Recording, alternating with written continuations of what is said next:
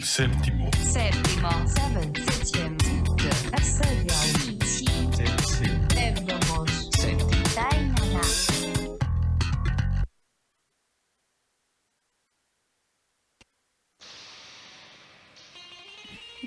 Hola amigos, es que ya, ya- ya no supimos quién iba a dar la bienvenida. Nah, ya así como, como venga. Buenas noches amigos, bienvenidos un miércoles más. Aquí con el séptimo, aquí con, con este cuarteto, El cuarteto. cuarteto del séptimo, que pues ya este, estamos aquí empezando para ustedes. Ya son las 8.14, 8 y cuarto de la noche. Día que no llovió, fue un día despejado. Un día muy caluroso. Creo que muy tranquilo, ¿no? Un clima chido. Un clima chido.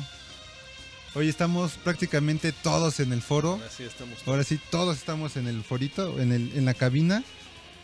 O sea, en mi cuarto. ¿Cómo están? ¿Cómo están, amigos? ¿Cómo se encuentran? Hable que queda. Bueno, ya, ya no soy un robot. Este, me da gusto estar aquí con ustedes de nuevo, físicamente. Estuve la semana pasada virtualmente y la antepasado no estuve en lo absoluto.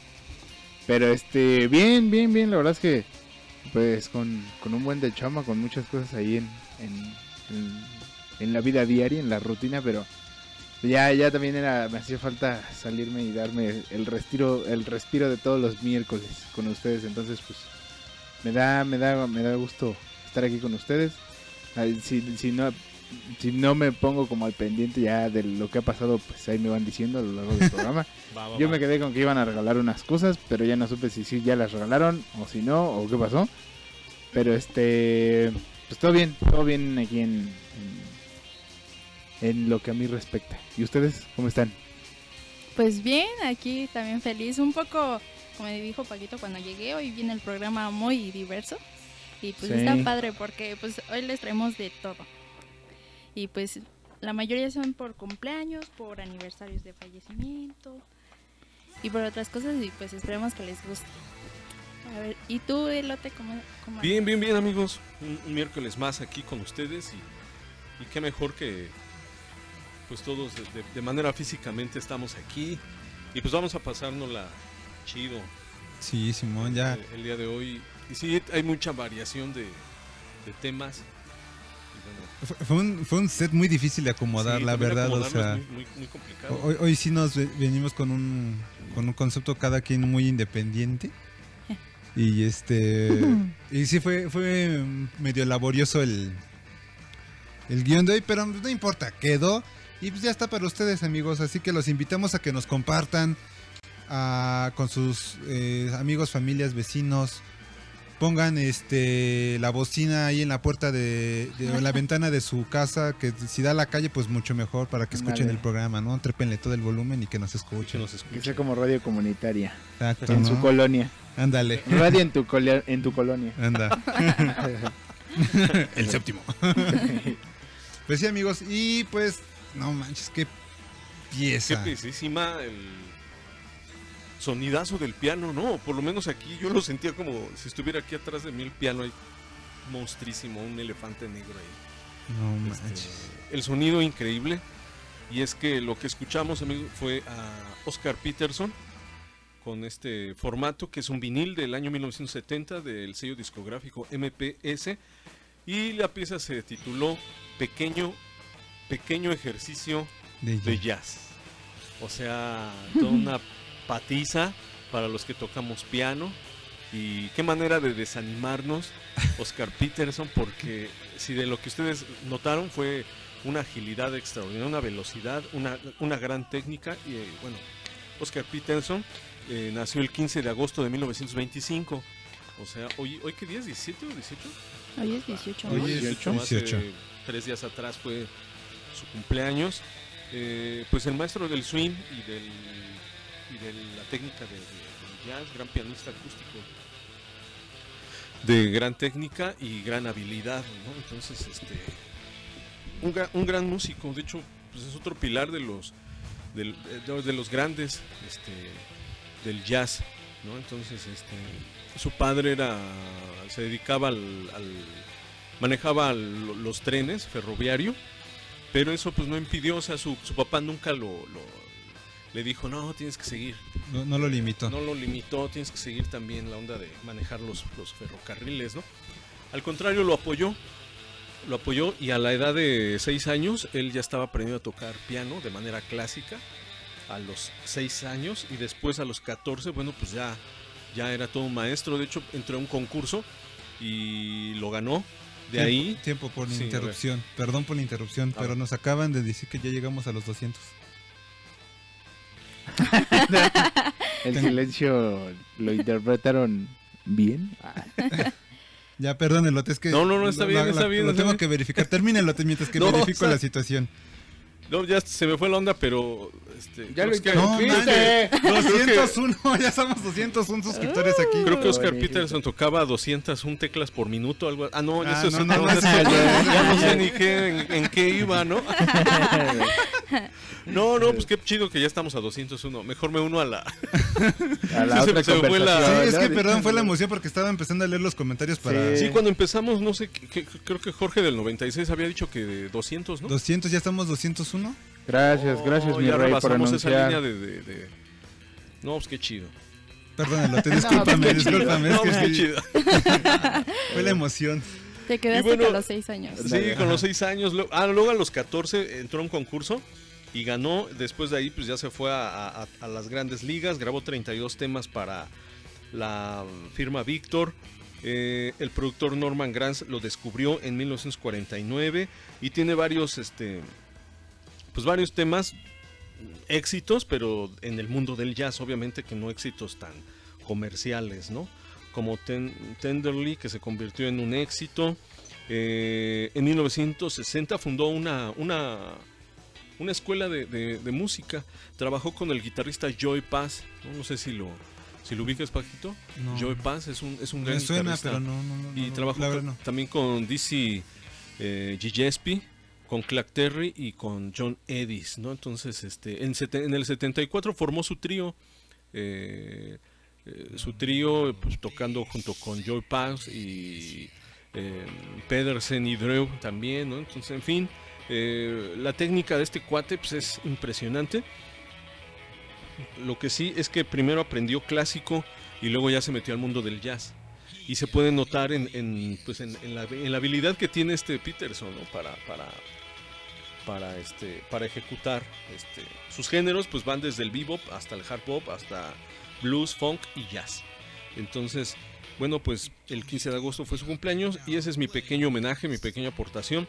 El vinil es un vinil que conseguimos allá con el, con el, El distribuidor de allá de Santa Santa, María María. la Ribera. Está muy chido. eh, y eh, creo que esta, esta pieza, la de pequeños este, ejercicios para jazz, es la única de su autoría en este, En este, en este vinil. Sí, las otras son compilaciones de otros cuates. Pero eh, esta pieza es de él. Y parece que los acordes.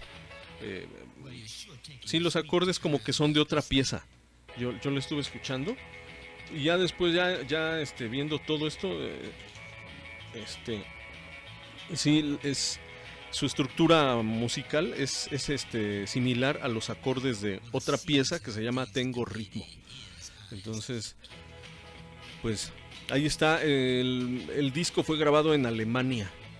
En- imagínate, yo, yo de lo que me sorprendí fue de la calidad del- de la grabación. es lo que te iba a comentar la porque calidad de la grabación está muy manchada. el bajo del piano se escucha clarísimo. Sí, soy bien profundo, ¿no? Sí, o sea, el- bien gordísimo. la- Pero también yo creo que también es el tacto que le mete él al piano, ¿no? O Sí, sea, claro.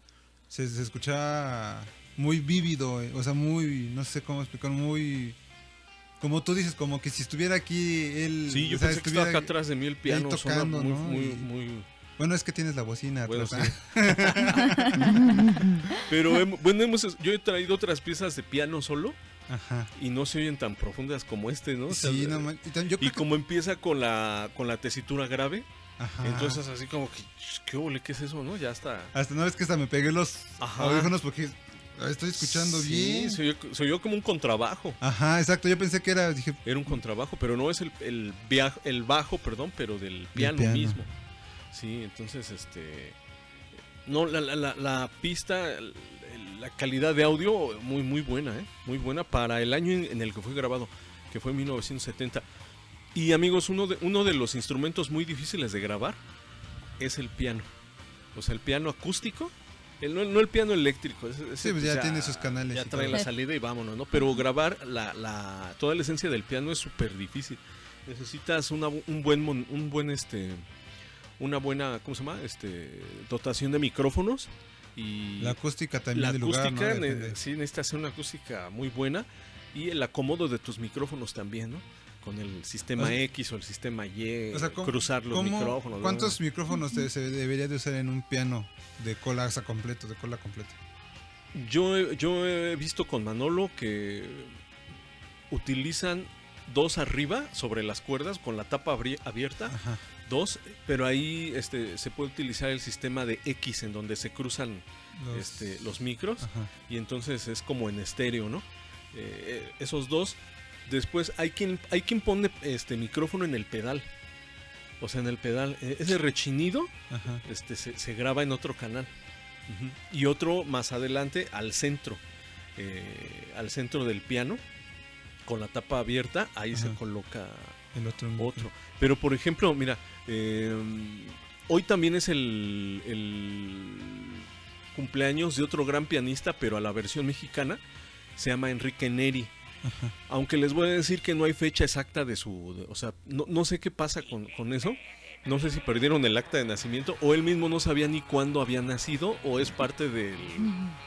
No sé, de su forma de ser de Enrique Neri. Porque Enrique Neri fue uno de los, de los grandes del jazz aquí en México. Y de hecho, toda la música popular desde, no sé, Manuel, Vicky Carr, Eugenia León, todas ellas, toda, toda su discografía, este, Enrique Negri- Neri este, estuvo tocando ahí, pero no hay fecha exacta. Y hoy, se, hoy, se, hoy 17, pues ponen hoy como día de, de, de nacimiento de Enrique Neri, pero nadie sabe en realidad cuándo fue. Y, y tú lo buscas, este, lo googleas y dice eh, fecha de nacimiento, agosto del tal, tal, tal. Pero no tiene la, la fecha. Él tiene un, un, un disco que se llama este, Solo, Solo Sessions Piano. Y también se oye así. No este sonido es como el de Enrique Neri, pero te estoy hablando, ese fue grabado como en el 2005, creo, no me acuerdo. Y una cantidad de micrófonos. Este, e- e- ese fue grabado en sala de audio con el ingeniero, ahorita me acuerdo, no sé, se me fue el nombre, pero ahí haz de cuenta igual, ahí no graba nadie más que puro Monstruo. puro monstruo, en, en- en serio.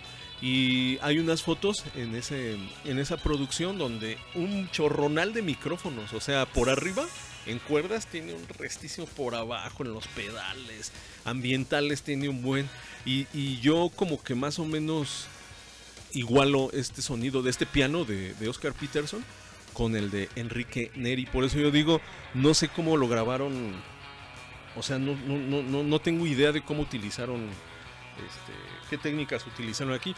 Lo que sí les puedo decir es que si en el 70 todavía no había tanta tecnología en cuanto a micrófonos, entonces hay que recurrir a la acústica.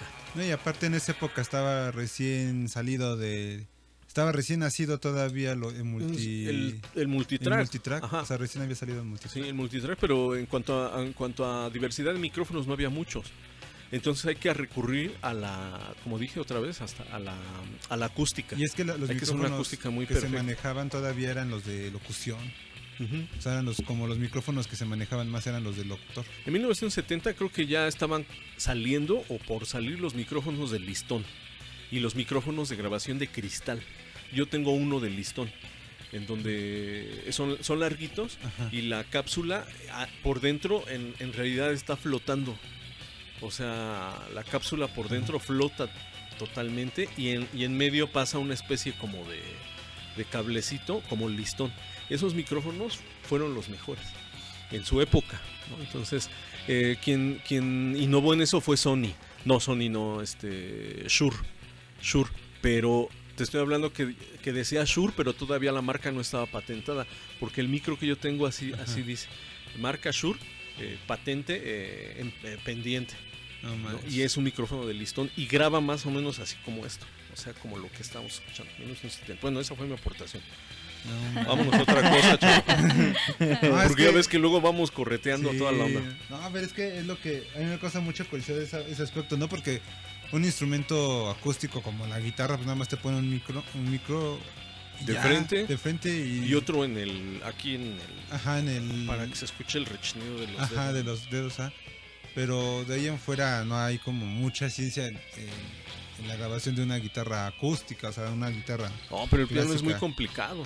El Pues, piano es muy Por complicado. eso era mi idea de cómo, cómo microfonear un piano de cola completa, ¿no? O sea, porque es que de media cola y Sí. los de pared. Sí, de vertical. Ajá. Y. Sí, es, es, es una. Es todo un arte el- la De- grabación. Deberíamos de invitar un día al programa Al Manolo, ¿no? Manolo. Sí, para que nos explicara. Y de, de hecho ya ves que ya, ya ves que hoy, bueno, en los eventos yo toco con librerías, ¿no? Ajá. O sea, no con sonidos este, de sintetizador, sino sonido real. Y hay unas librerías que, haz de cuenta, le picas en, en la, com- la computadora, no, pues quiero este piano Steinway, ¿no? Este de 1800 y pa, le picas y te sale aquí la gráfica del piano que fue grabado. Y aparte, trae acá otros botones en donde tú puedes modificar eh, el acomodo de los micrófonos. Y entonces puedes seleccionar el tipo de micrófono y cómo los quieres este, eh, ac- acomodar. Acomodar, ¿no? Exactamente, sí. Y, y te da este sonido. Pero te estoy hablando ya hoy en el 2021, ¿no? O sea, con esa tecnología. Antes, no, pues yo nada más le pico ahí y ya me da de foul el sonido. O sea, y hay pianos. Yo tuve, un- yo tuve unas librerías del piano Chopin, eh, el original, el piano, y sí se oía bien viejísimo el piano, un piano muy viejo. Con ese hice unas grabaciones, ya no me acuerdo de qué, pero con ese lo grabé. Y si tú lo escuchas, dices, órale, ¿utilizaste un piano? Sí. Sí, sí. Pues, está, está Pero como todo es vía MIDI, ¿no? el día que los conocí. O USB. Que estaban, está- ajá, está- estaban grabando el... No me acuerdo cuál estaban grabando. Pero estabas tocando el contrabajo. Ah, allá en el Eh, estudio este de, de acá. de- de- De aquí de la Ajá, escalera. de- Ahí de la escalera. Para... No, estábamos grabando, creo que un estándar de jazz. ¿no? Ajá, creo que sí. All of Me, ¿no? Que iba el Nacho. Chick. o- Fue chicken, chick to chick, ¿no? Chick to Chick, Chick to exactamente. chick. Y Yo estaba haciendo el bajo, ¿no? estaba, estabas el piano y estaba haciendo el contrabajo, pero Con, la- con mi mano izquierda yo estaba haciendo el, el contrabajo. Pero con una librería y sí se oía el ajá, y una vez que te dije, no manches, suena a a contrabajo. un contrabajo, o sea, suena el dedazo del contrabajo, o sea, es lo que a, a mí me sacó tanta porque yo escuchaba el El- dedazo. El dedazo así. tum, tum, tum. Ajá, o sea, dije, Sí. no manches. Sí, no, y pues ya oía todos los sonidos. eh. Hay, una, hay una de librerías que, no manches. Sí, estaría bueno que viniera Manolo y escucharan de verdad las librerías actuales y podrían decir, hasta podrían dudar de los artistas. de decir, no manches. Sí, exacto. este, oye, ¿no meterían librerías en todo esto? ¿De verdad? Porque Pues, o sea, ya yo creo que la música se mueve así. actualmente sí. La música ya se mueve así, Actualmente sí. con sistema MIDI, la Claro, mayoría. pero necesitas también, o sea, por un lado, la, la- por un lado te, te, te- te llevas la garantía de un buen sonido, ¿no? Pero por otro, debes de conocer bien cómo funciona eso. Si no, no manches, no le puedes sacar provecho, ¿no? O sea, sí, también No por otro, manches. bueno, Qué monstruo. pasemos a otra cosa, mariposa. Pues antes de seguir con la otra rola, pues ah, un rápido saludo a todos nuestros amigos que ya están aquí conectados, a Romeo Ramírez. ah, Aquí dice, hola Elote, saludos a todos. Hola. Hola. Sí, es este, de Ri- Richard de aquí de San Juanico. San Yo no sé por qué se pone Romeo Ramírez. Le voy a decir, Romeo, oye, ¿qué onda? Mi amiga Dai dice que saludos, lista para escuchar buena música. Hoy es su cumpleaños, fíjate, Ah, no sabía. felicidades. Felicidades, Felicidades. Muchas felicidades, Dai, que cumplas más. El Cabañitas. Sí. Buenas noches, mi rey. A ver, buena música. Dice, saludos, amigo. Saludotes, el buen Jorge del Jorge. 96, que fue, fue el que nos dio la noticia, man, es que me emocioné demasiado. Dice que le acaban de sacar las muelas del juicio. Tranquilo, eso. Eso pasa. Yo, Eso fíjate que también yo, pasará. yo, yo todavía tengo mis muelas de juicio, no me las he quitado. Están intactas, pero pues, quién sabe cuándo. ¿Cuándo ¿Sí? suceda eso? Cuando te empiezan a doler, ¿no? Pues ya llevo 31 años y 20 años con estos dientes. Yo creo que Yo Así sí. me voy a ir, así me voy. así me voy. ¿no? Con mis muelas. Sí, Así me sigo, así me sigo. Y a, a Malena Chávez, la mamá de Mayita, dice hola. Hola, hola. Hola, Male. Y aquí nos dice Mario, Mario, hola Mario, ¿qué crees? Hoy todavía no es el sorteo. Hasta la siguiente. Hasta la siguiente semana ya, lo más seguro es que ya. Pero con- va a estar mejor, Sí, ya sí. verás que sí. Este, nos felicita por los 201 suscriptores. No manches. Ay. Vamos. Qué miedo, entonces por eso pues mejor alargamos todo septiembre, ¿no? Sí, pero hay que hacer algo otra vez. sí, Sí. no manches. Una, una vez que sí, una, ¿no? Una carnita Una asada. carnita carnita con-. Uf, papel. Uy, uh. Nada de especiales de 12 horas, No. nada de eso, no, ya. Prefiero comer. Sí, sí, sí. Aquí sí. afuera, mira, aquí en la banqueta Aquí sacamos banqueta el la anafre y ahí Vámonos la con Toño. comiendo aquí, transmitiendo. Sí, no. Buenas noches, amigos. bueno, ya que ya nos ha pasado, ¿no? Con Sí. los tacos de pastor, que fue, La fue épico ese momento. Hoy, hoy, lo, hoy lo que hay ahí, ya estoy viendo desde aquí. aquí huele una, una crema de Una licor. crema- ¿qué es eso? Sí, pues, ¿qué es ven, esto? un regalo, ¿no? De la casa. La casa invita. Crema Bien. Oaxaca, lo natural del agave. De Eso mango. sabe bien rico. Entonces, a ver. Y ya tiene un buen de rato ahí en la casa. Y lo vi y dije, va, lo voy a llevar. Entonces, probablemente esté añejo Y pegue más y fuerte. pegue más fuerte. Mamá, ven por mí. jefa, ven por mí. Pero chécale la fecha de caducidad. Ah, Ah, no voy a estar tan. esos no tienen, No, como son tienen- es palabra de rey, ya lo Este, no pasa nada. Artesanales. No, A mí Mango me regaló uno así, pero de otro sabor, no era mango, era otro, y sí traía fecha de caducidad. ¿Sí? Aún así me lo eché. me valió. Ya era de tres años, La pero... fuerza. Ya andabas viendo acá colores y todo. Ah, está bien bueno. Mira, ese dinosaurio. No, es un Paco, perro. ¿por qué tienes tres brazos? Pues bueno, amigos, esto se va a descontrolar. Esto se va a descontrolar. Échale. Pues bueno, amigos, vamos con, con una.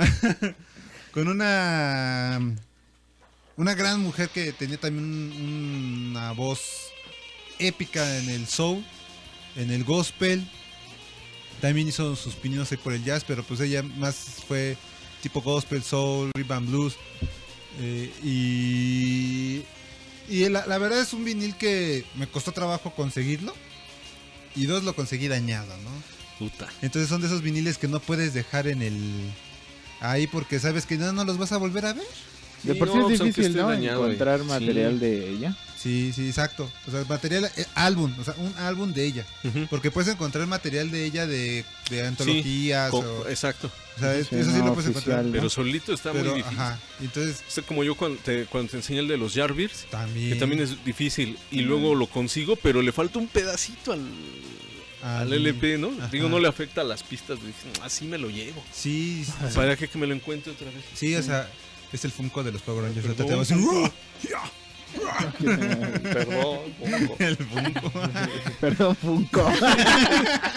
ya lo estoy aquí agrediendo. Acá se va a poner más fácil. Yo Es que sí, veo, lo veo que se mucho, me carga Funko. el otro y anda peleando con el Funko. Están codeando, están codeando. Pásalo aquí abajito el lote para que te puedas recargar. No, está bien. bien. Rómpeselo. Ay, se me cayó. A ver, lo paso aquí. Ahí está, el Power Ranger verde. Ahí está. Era, era la onda. Ahí está. Y bueno, esta, esta mujer para mí fue una de las mejores voces. Aunque no entra en mi Santa Trinidad. Pero sí una de las mejores voces. Vamos a escuchar un vinil de Aretha Franklin. Nada más. Nada más un, vinil de Aretha Franklin. Y escuchen el, el gospel que se trae en esta rola. No se vayan amigos, nosotros regresamos en unos minutos. Arre. Regresamos. Y déjenme, le quito la música. Ahí está, mira, ya. Listo. Regresamos amigos. Búscanos en Facebook como El Séptimo o arroba El Séptimo 7. En YouTube como El Séptimo o www.youtube.com diagonal El séptimo 7. en Instagram como arroba El Séptimo 7 y en Spotify como El Séptimo.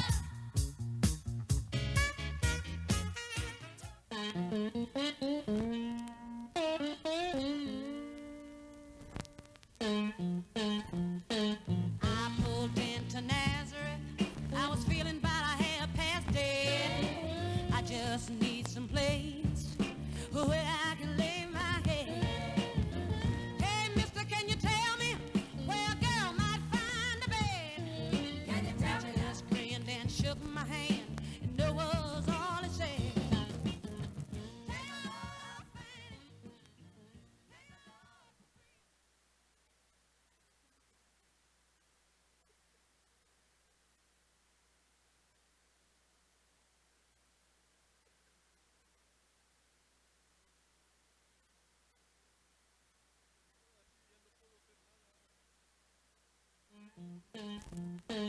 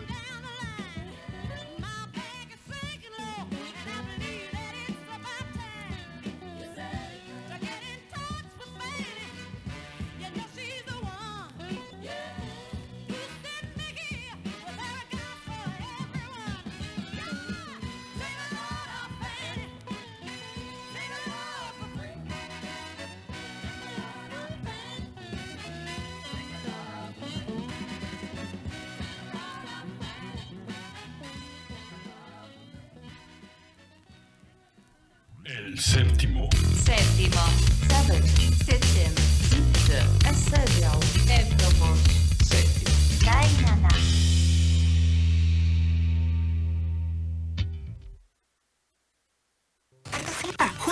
Tocó despegar y alzar vuelo. Separando lo útil de lo prescindible, Hacer las maletas. apilando cajas, enumerando historias. Los contenidos del séptimo se mudan a Spotify. o Spotify o Spotify o como le quieras decir. No te puedes perder tus contenidos favoritos como el lado B o el recalentado del programa en una de las plataformas más importantes de servicio de streaming de música Del planeta. Así que búscanos ya como el séptimo 7 o el séptimo y sé parte de nuestra comunidad spotifiana. Así se dice, ¿no? El séptimo en Spotify.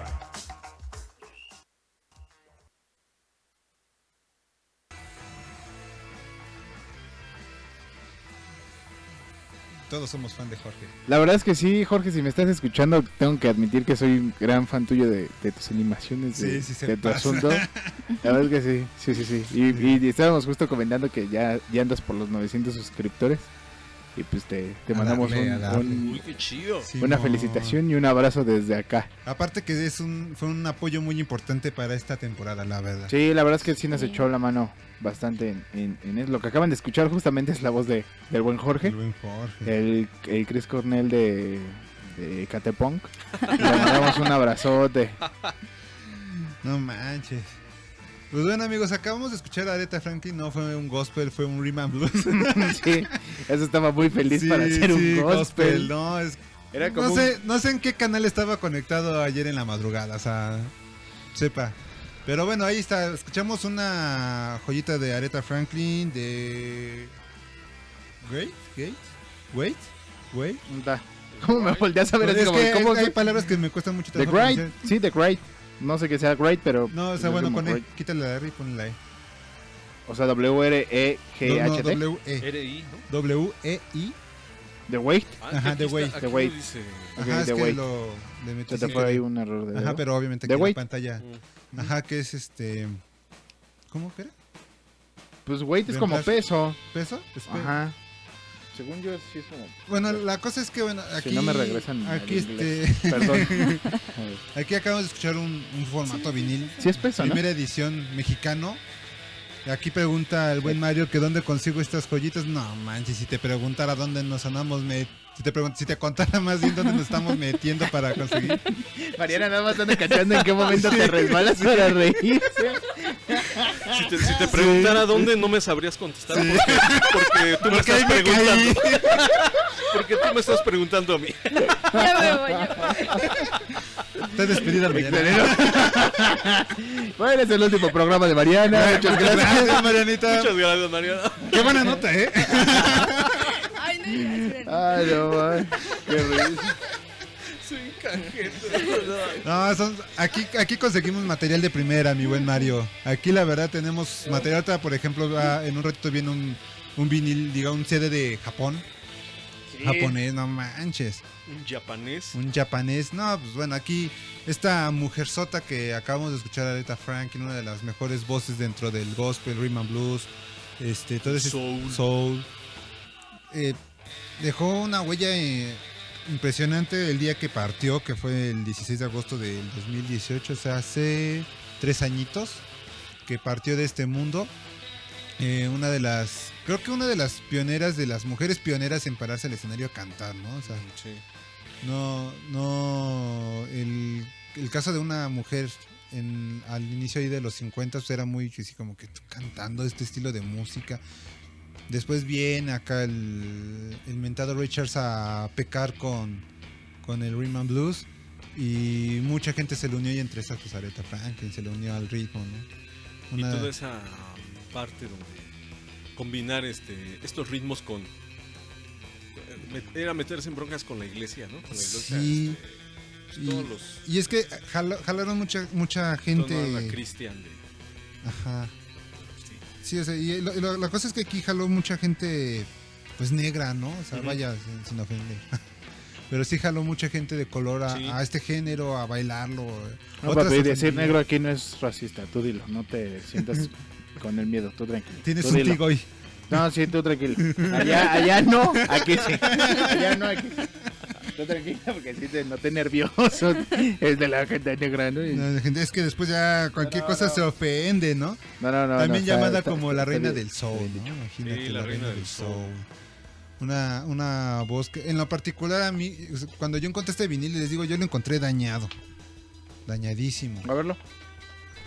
Y, y me si costó, es cierto. y me costó, me costó trabajo enderezarlo. Venía pandeado. Muy. El Paquito sentándose sobre su disco, ¿no? Enderezate.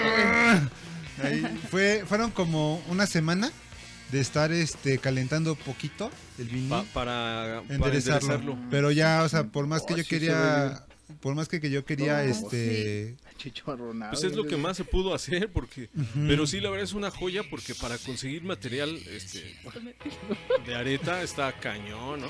Y más Sí. en vinil, ¿no? O sí, sea, sí, cañón. es una, es un álbum. o sea, ustedes acabaron de escuchar el álbum de The Girls in the Love with You, que salió en 1970, ¿no? En, su- en su momento también Quincy Jones fue, fue productor de areta, ¿no? Sí, Junto con el Michael. sí, no, Jackson. bueno, es que ese Quincy Jones era un locochón. Y a mí me encantó este álbum porque tiene música de, de mis cuatro privilegiados de, de los Beatles. En este álbum viene Let It Be y Órale. Rigby. Y la neta son, son las mejores versiones que he escuchado de los Beatles, o sea, de los covers.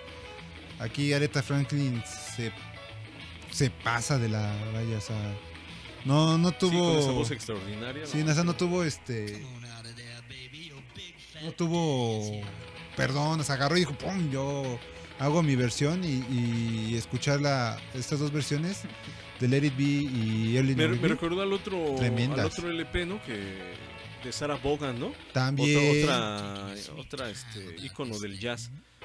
Que tiene un, que tiene un este un vinil dedicado a todos los temas. sí. Bueno, tiene los temas de, algunos temas de los Beatles, ¿no? Y, y es que eso es lo que me sorprende porque muchos músicos de jazz, o sea, mu- muchos músicos de, de, de escuela, no sé, los Beatles eran unos ineptos en la música, hay que ser sinceros, o sea, no tenían un conocimiento, todo lo fueron aprendiendo en el camino.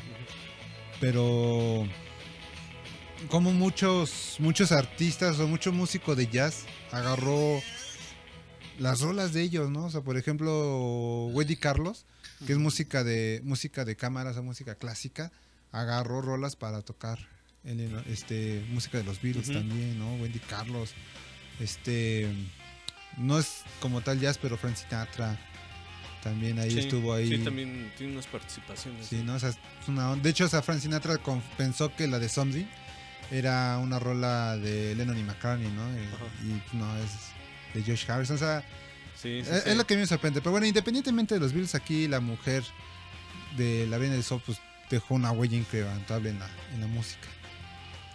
Increíble voz, ¿eh? Increíble voz. Una, una, una, este, un color de, de- de voz único.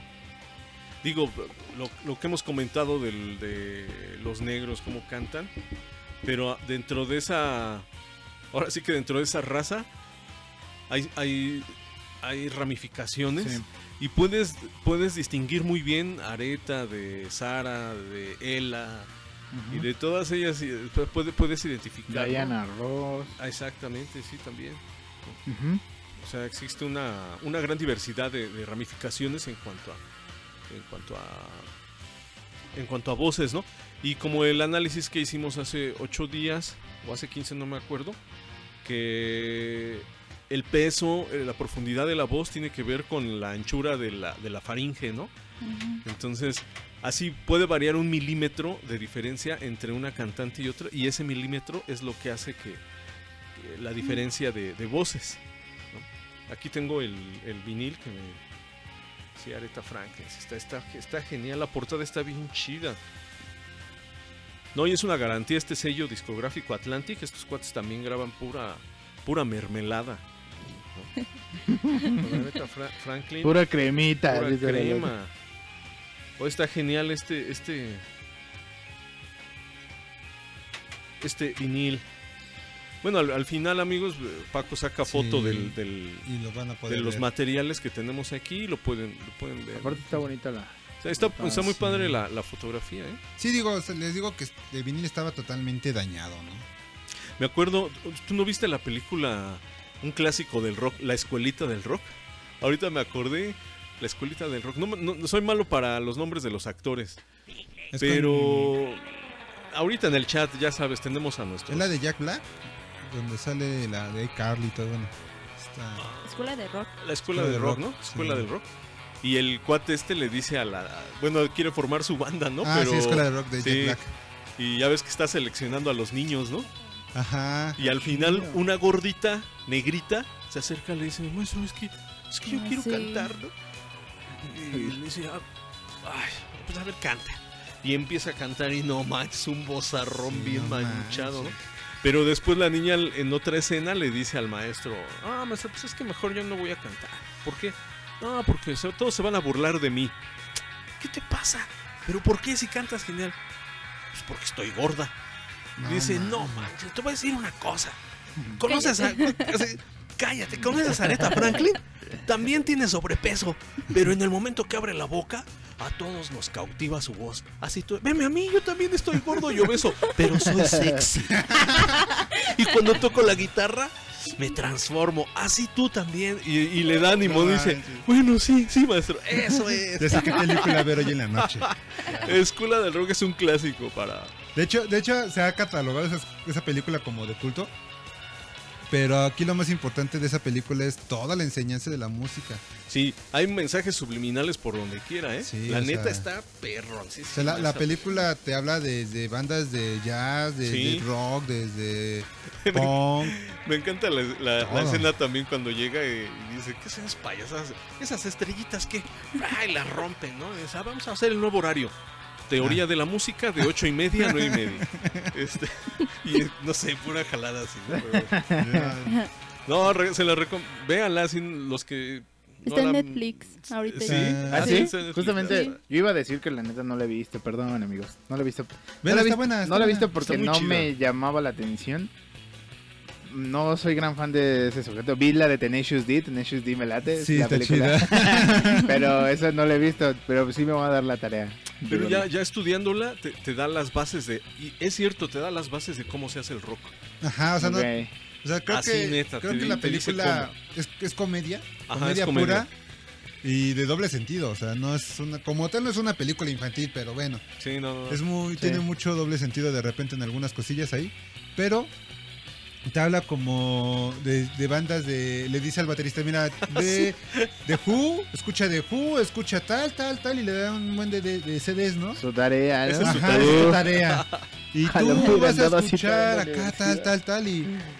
Y, Sí. y aquí, por ejemplo, aquí lo que te lo que te da el, el amplio conocimiento de las bandas, de esas bandas legendarias del rock, ¿no? Y te muestra videos épicos y cómo el baterista de Juan se locaba y rompía la Sí, batería. el Kid Moon estaba bien locote, por eso se murió.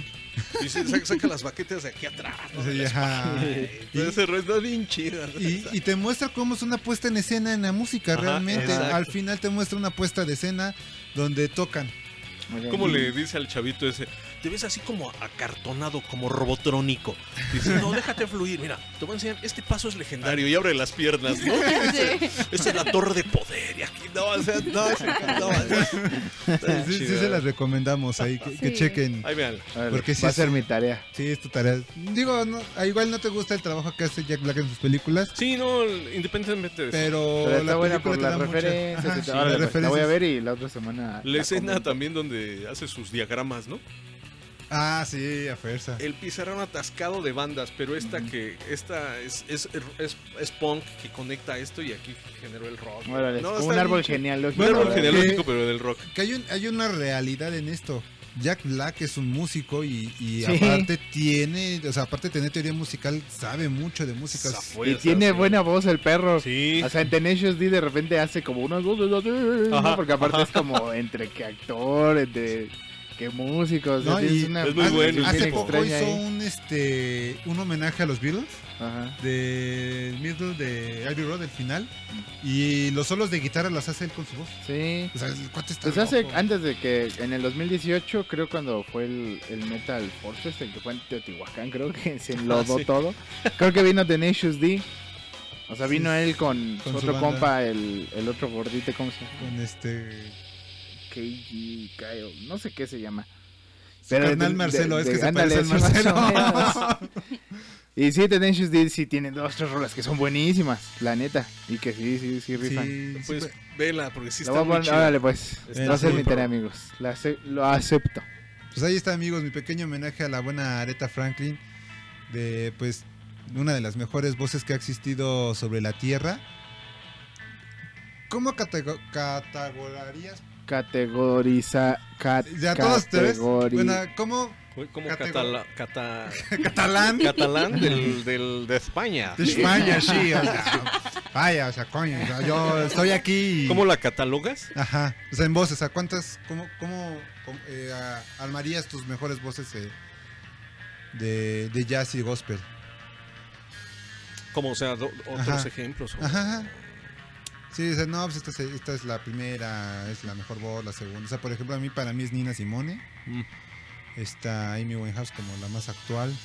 Y Sí, yo también tendría a Amy Winehouse en, en la lista, junto con Ella Fitzgerald. de la Fitzgerald, Este, por, por supuesto Aretha Franklin y Sarah Vaughan también, son, son de las... Sí. Sí, son de...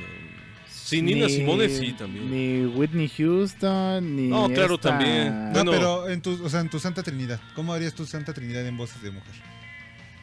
Ah, Las que sean.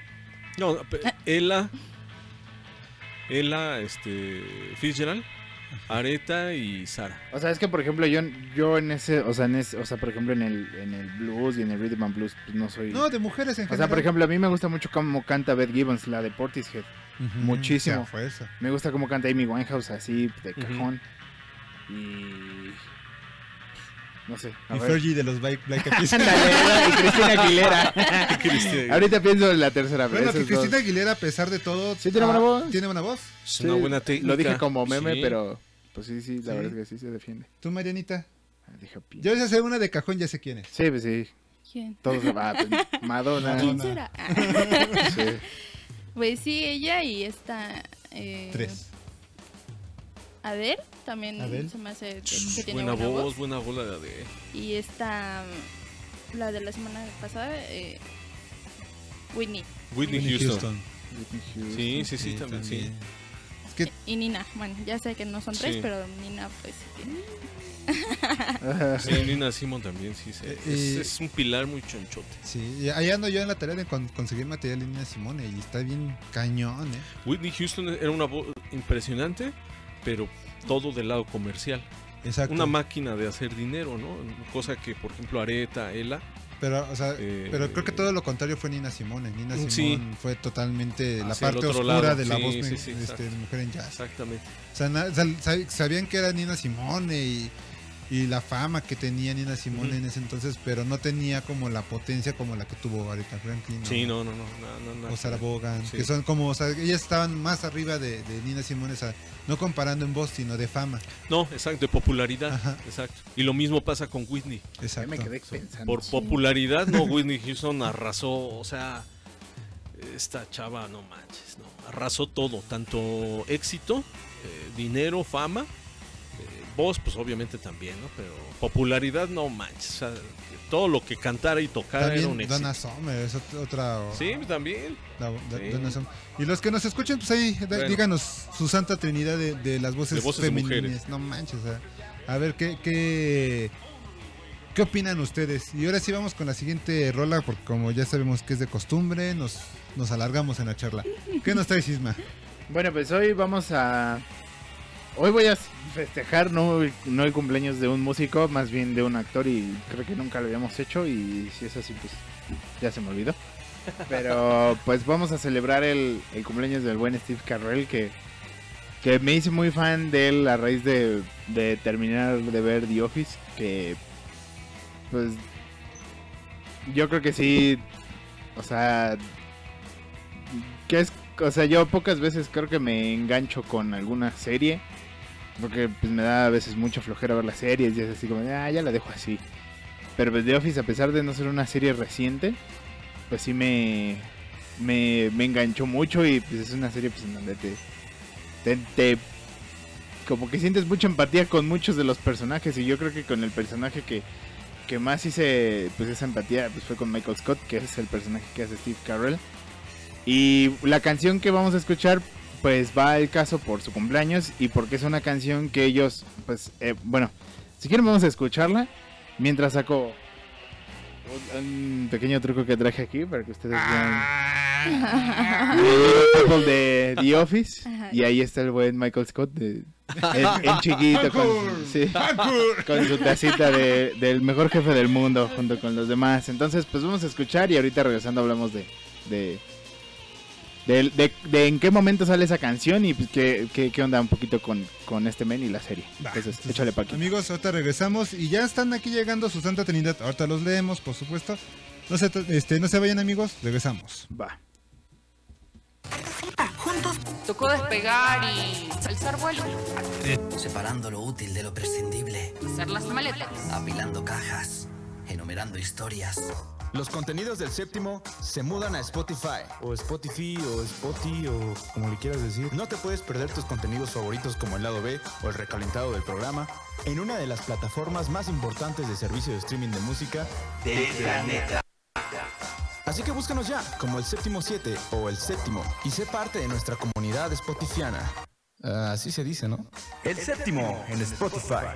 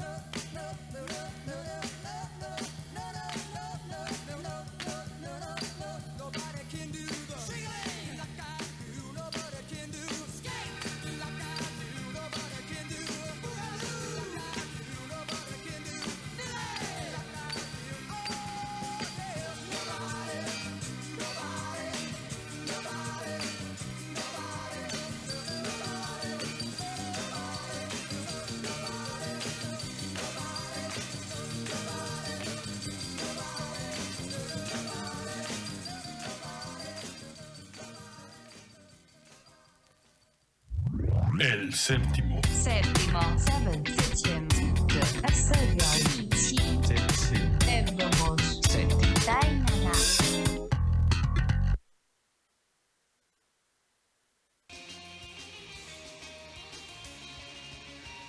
Y bueno, eso que, que escuchamos fue Nobody But Me de, de Human Beings, una banda norteamericana de ahí, eh, sesentera, pues se escucha muy sesentera este rollo. Este viene, yo cuando me lo encontré justamente con él, con nuestro distribuidor de Santa María la Ribera, son de esas cosas en donde quedas pensando, o sea, uno se encuentra con las cosas en el momento en el que se las tiene que encontrar, ¿no? O sea, porque yo yo había buscado y obviamente el, pues ese vinil, aparte que es una banda pues que es muy poco conocida, creo que solamente, seguramente hicieron mucha fortuna porque en The Office retoman la canción, o sea, pues nada, ¿no? Nada que ver. Y chocando los, los de 45 que también son como los que a los que mucha gente pues como que no los pela. Ajá, sí. Le di la revisada y, y cuando lo cuando lo vi, dije, ¿sí es esta? ¿Sí será esta? Y dije, bueno, pues lo voy a llevar y pues a ver qué tal, ¿no? Y efectivamente pues era la canción Salió que, la chida. que salí ahí. Exactamente, salió la chida como diría el Matt Hunter. Matt Hunt. Y pues me dio mucho gusto encontrarla porque nunca pensé tenerla en físico. O sea, yo decía, pues quería ponerla algún día en el programa, ponerla en físico, pero pues no, o sea, no, no sabía que pues me la iba a encontrar, ¿no? Entonces, pues este viene en un, en un, en un vinil de 45 de la Capitol, que se llama Capitol en el Hit Parade. Que la verdad es que no he escuchado lo demás, pues ahora he escuchado esa canción. Pero pues viene en, eh, de Letterman, de Stone Ponies y Glenn Campbell, ¿no? Entonces, pues ahí viene eh, Nobody But Me de, de Human Beings. Este es un, un, un vinil del 68. Al rato ya, ya verán la, este, la fotito.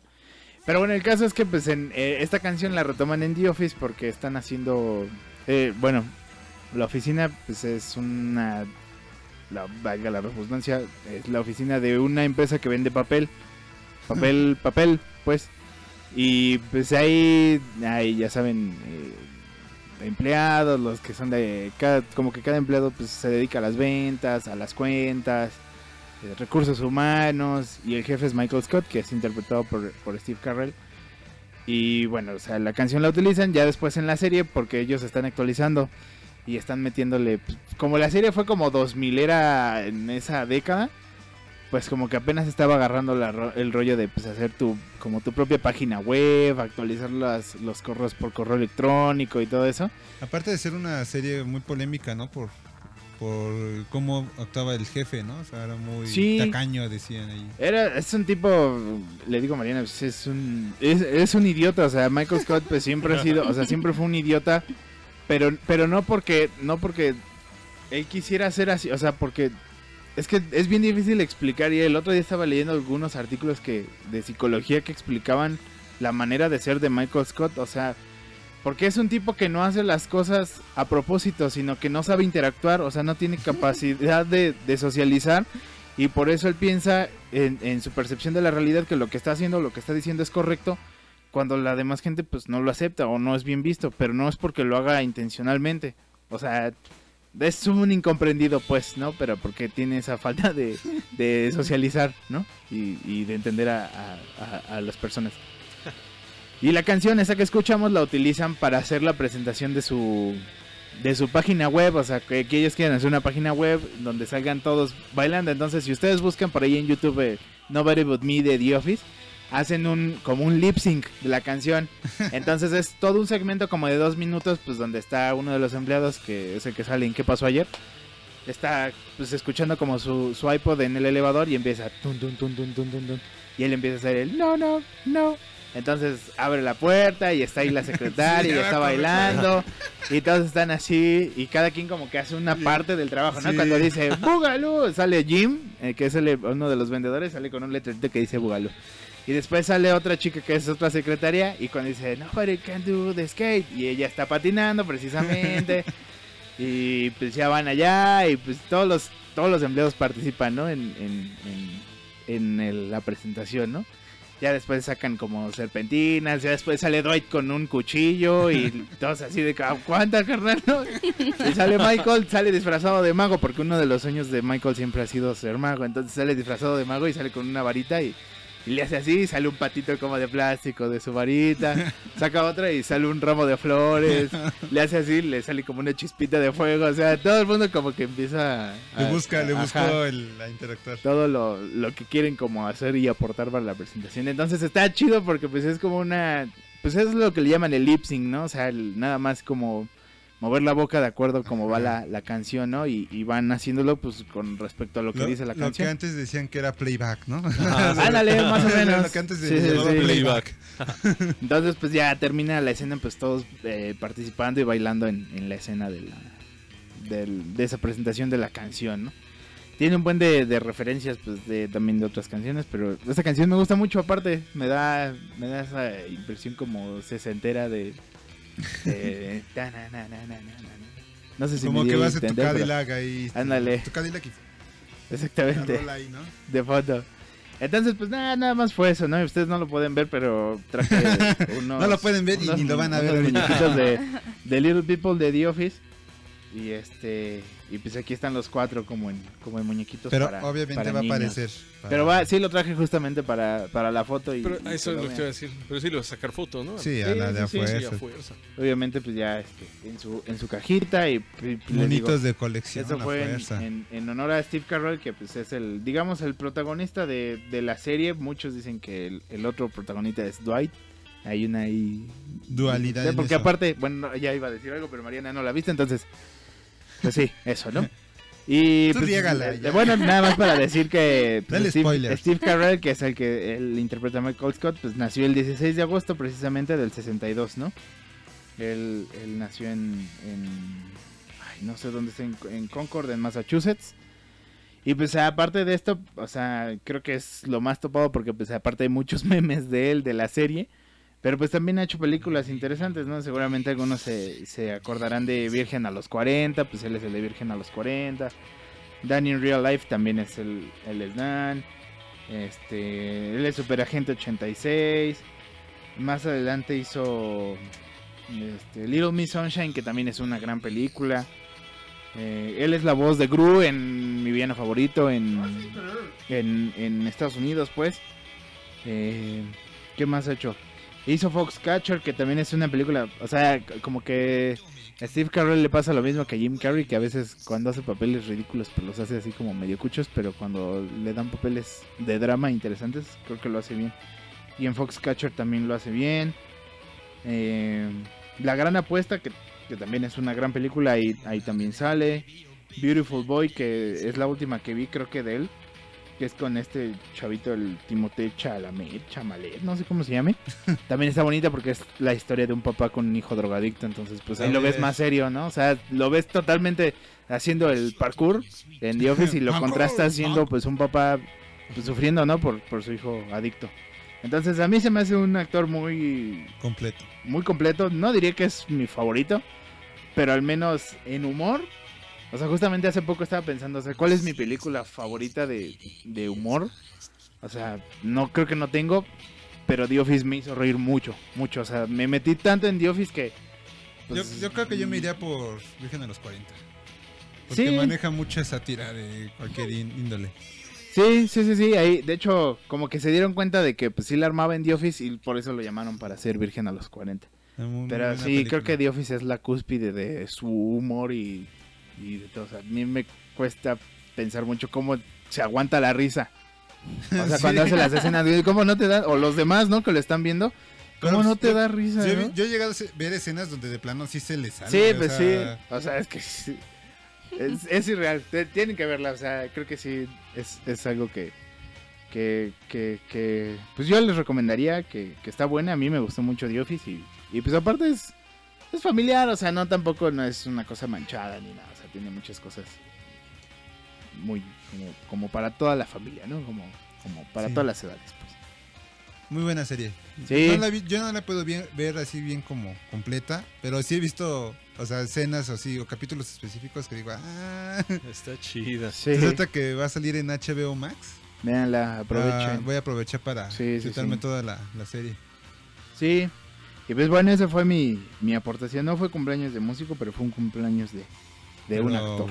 Buena, Buena referencia. buena referencia. Al rato ya les pongo el, uy, el, la fotito de mis little people. y ya. Gracias. Eso es todo por mi parte. Gracias, compañeros. Marianita, ¿qué nos traes hoy? Bueno, este, hoy les traigo otra cultura.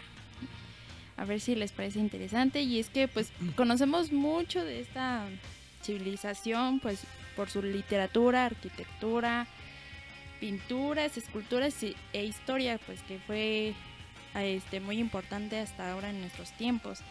Y es que a pesar de que conocemos todos estos conceptos o esta historia que tenía, pues para la música, pues se conoce muy poco, a pesar de pues que sabemos mucho de ellos. En la música, pues eh, muy pocos, ya que pues han, han recuperado pocos fragmentos de piezas y eh, piezas como griegas, que eran en papiros o en otro tipo como instrumentos como rocas y todo de ese estilo.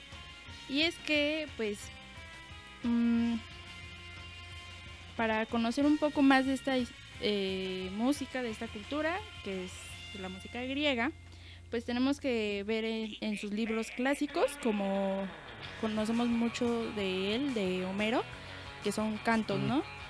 Entonces, pues también vam- vamos a ver que pues la, la mayoría de la música de esta cultura es en base pues a estos libros que escribieron pues estos poetas, ¿no? Y pues también para esta cultura, como lo hemos visto en la mayoría de las culturas, pues fue una actividad muy importante y ellos lo consideraban como pues un regalo divino. Entonces pues vamos a ver un poco más de la música griega, vamos a ver solamente como el contexto histórico para que en el siguiente capítulo hablemos un poco de los cantos y de sus dioses que tenían, que es muy interesante esto. A ver qué les Va. parece. Va a ser Amigos, chido, ser late. Me late. Regresamos, amigos. Chole. No se vayan. El séptimo. Séptimo.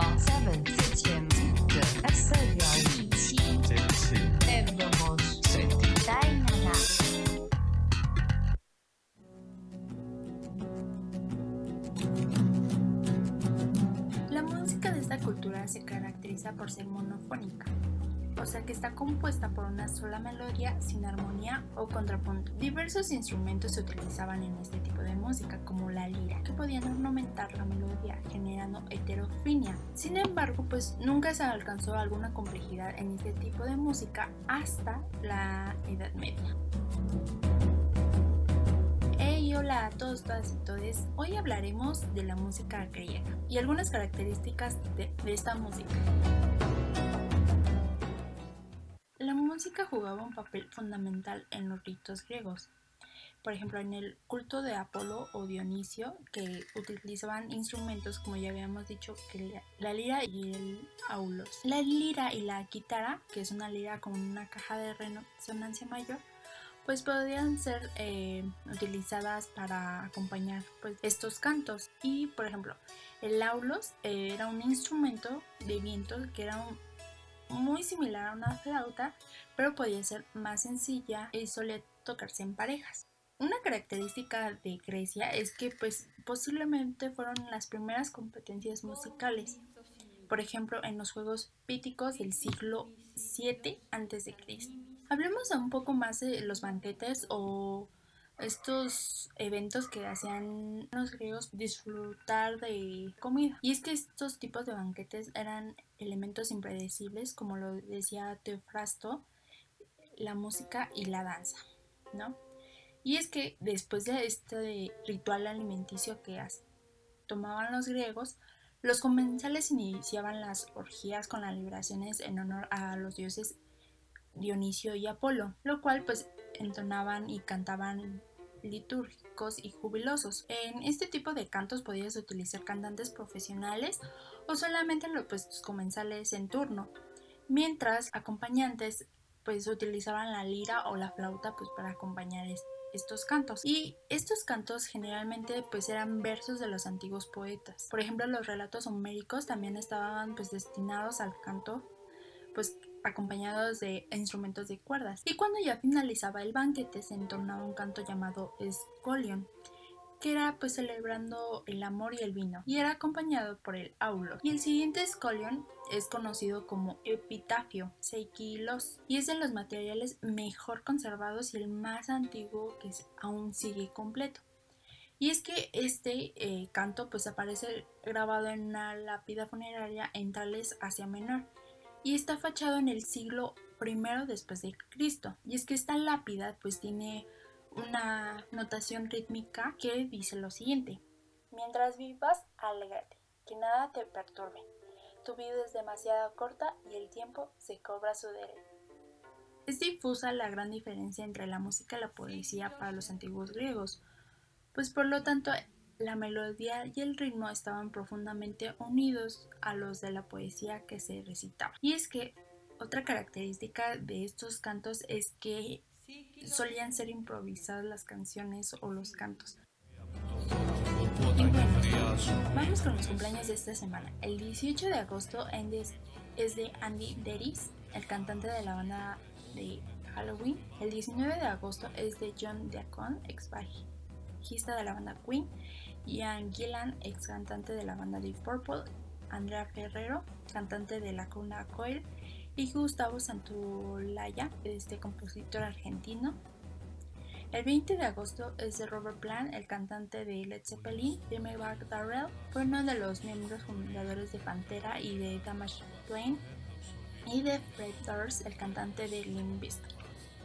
El 21 de agosto es de Jacob Parpix, guitarrista de Black Veil Brides, de Sertanian, cantante de System of a Down, y Joe Strummer, el cantante de The Clash.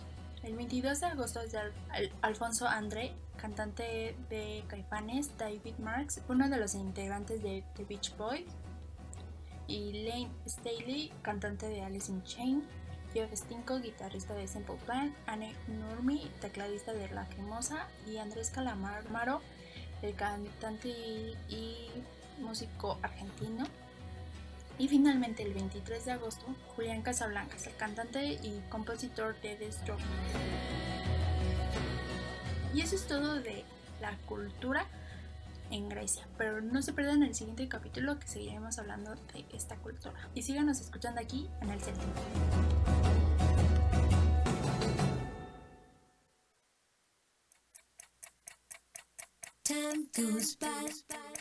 So slowly. Slowly time goes by so slowly. Time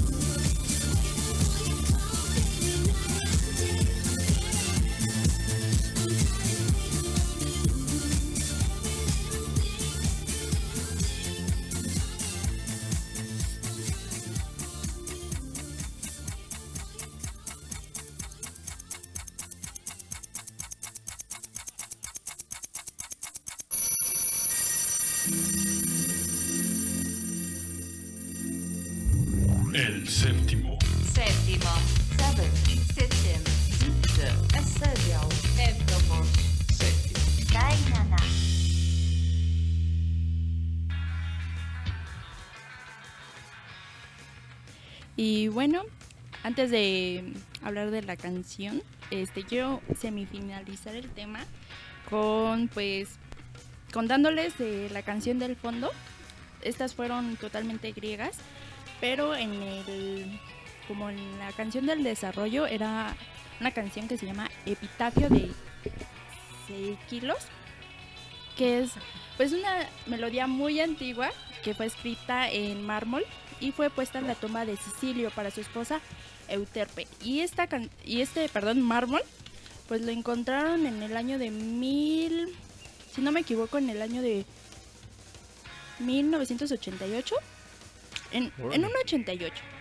Entonces, pues es como la canción más antigua que se conoce de la cultura griega y pues también Registrada en, Ajá. en mármol. en mármol porque así eran eh, registradas antes las las pues canciones o historias en mármol no como en otras civilizaciones que utilizaban la piedra en este caso pues también piedra mármol y todo eso. Y pues este tema pues no acaba porque pues como recordemos pues los griegos eran muy de mente abierta no había mucho de ay no hombre y mujer Sí, o sea, para ellos, para, según tengo entendido que ellos tenían para, como para amar al hombre y para procrear a la mujer. O sea, ellos estaban así como muy divididos en ese aspecto. Sí, entonces vamos a ver que muchos relatos, muchas, este... Hoy se les conoce como. Sí, prácticamente. Pues sí, muchas canciones pues eran como para disfrutar de, de los placeres más íntimos que tenían y se hacían las orgías. Estos, estos, pues... Grupos. Ajá, estos grupos pues eran solamente para hombres, no, no había mujeres que disfrutaran de este Placer. este, mi traductor, gracias. Entonces, pues las mujeres no participaban, entonces los hombres eran los que tenían las ideas en la política, en el pensamiento, y entonces, pues vamos a ver un poco más de eso en el siguiente capítulo. Y pues mi propuesta fue muy difícil, cambiando de tema. Y es que pues el 16 de agosto de 1958 nació en Michigan, Estados Unidos, la reina del pop. Y pues cumplió 63 años. Y pues hablando un poco de su trayectoria, pues en 1978 fue cuando se muda a Nueva York para realizar su carrera. Y pues ya después conocemos que pues sí fue un poco difícil pues su, su trayectoria porque aún había mucho machismo y pues inseguridad en Nueva York sobre todo. Y pues poco a poco fue pues, haciendo su carrera y pues ha tenido ventas globales de más de 300 millones de discos y es la artista femenina con más ventas de todos los Mm. tiempos. También está en el Salón de la Fama y pues todo esto. Y, de acuer- y hace poquito, sa- es más, el día de su cumpleaños salió la noticia junto a Warner Music Group, que ha sido como su disquera de muchas ocasiones, pues van a como a relanzar los 17 álbumes de estudio, que en ellos van a venir sencillos, grabaciones de bandas sonoras, álbumes en vivo y pues algunas recopilaciones. Así que no vamos a dejar de escuchar eh, Madonna. Y pues esta fue mi elección. Acabo de ver la cara de así de felicidad cuando estaba dando la noticia de ya, ya sé en qué voy a gastar mi dinero en el momento que salga esto. Sí. Y pues fue muy difícil esta canción. Porque yo ya sabía que iba a poner Madonna, obviamente. Pero esta canción pues es muy... Es mi favorita de Madonna. Porque pues el primer disco que me, me compró mi papá fue de Madonna. Y, y esta canción, no, pues... No sé si te acuerdas, Paquito, pero yo la bailé en mis 15 años. Órale. la cara de Paquita. Sí, mi fiesta fue temática de Madonna, entonces bailé puras Uh, canciones de, de ella, entonces dije, no, voy a poner Hon Up. O estaba con la de Like a Virgin, pero esa ya la había puesto, entonces dijo, bueno, Like a Prayer. No, Hon Up es la canción que tiene que reproducirse. Sí. sí es fanática acá de Hueso Colorado. Pues, mm, pues, eh, Acéptalo, Marianita, no pasa nada. No tiene nada de malo. Sácalo. Sí. pues más o menos, porque como tiene un buen de discos, pues no he escuchado Sí, algunos. la discografía está muy amplia, ¿no? Sí. Está bien manchada. Pero es- yo creo que sí soy muy fan porque la pongo para hacer quehacer, para hacer ejercicio, para, para divertirme, para, Para dormir, dormir. para todo. Entonces, y más este álbum que es el de The Confession of a Dance Floor, que el en vivo también lo tengo en DVD y si no lo han escuchado, en, en serio, es una joyita porque hasta hace este sale pues la mayoría de las canciones de este álbum, pero también hace como un remix con Disco Inferno Ajá. y la combina con, para empezar con Lucky Star, algo así. Ajá. No, es un- una joya ese DVD y pues Lo sí. voy a ver, lo voy a ver. Y es que es algo curioso de este álbum es que pues no, no arrasó en las ventas. Y fue algo muy curioso porque si ustedes escuchan el disco es un disco pues muy bueno, o sea que combina pues esto, la electrónica con el pop. Y entonces pues dicen que sabotearon pues el disco porque pues Madonna estaba criticando al el expresidente George Bush por pues todo su presidencia así y entonces decidieron como quitarla de las listas de popularidad para que no fuera famosa pero en todo el mundo fuera de Estados Unidos fue un álbum que la rompió o sea que todo el mundo estaba escuchando.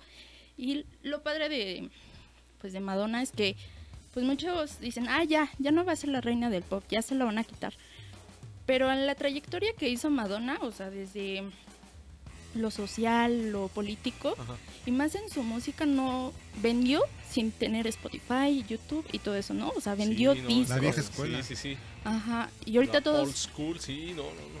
sí Está y, cañón. y ahora todos venden así de, ay, es súper famosa, pero por Spotify o YouTube, venden por ahí.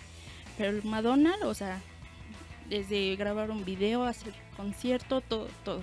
Entonces, no me voy a cansar de decir, es es, por eso es la reina del pop y Sí, siempre sí, va sí. a ser la reina Sí, del no, pop, ¿no? No, no, no va a haber quien le quite ese No, trono. nadie le quita Nadie, el trono, no, Ahora, estás diciendo, ¿no? Que cuando estuvo ahí hablando, eh, hablando mal, vaya, de- del expresidente George Bush. Sí, George Bush, ¿verdad? Sí.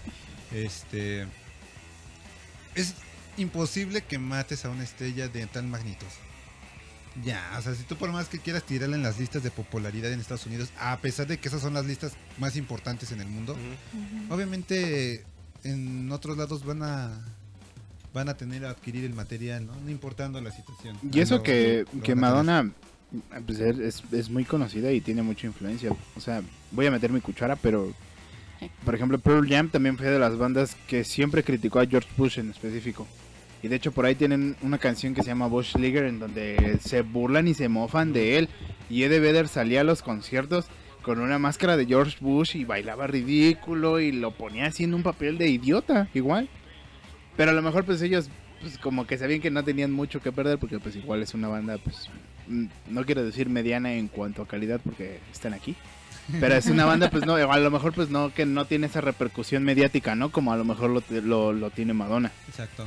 Entonces pues, o sea, sí se nota la diferencia pues de- Pero, pero es- volvemos a lo mismo. Si ellos hubieran hecho y le hubieran hecho lo mismo que Madonna, lo hubieran comprado.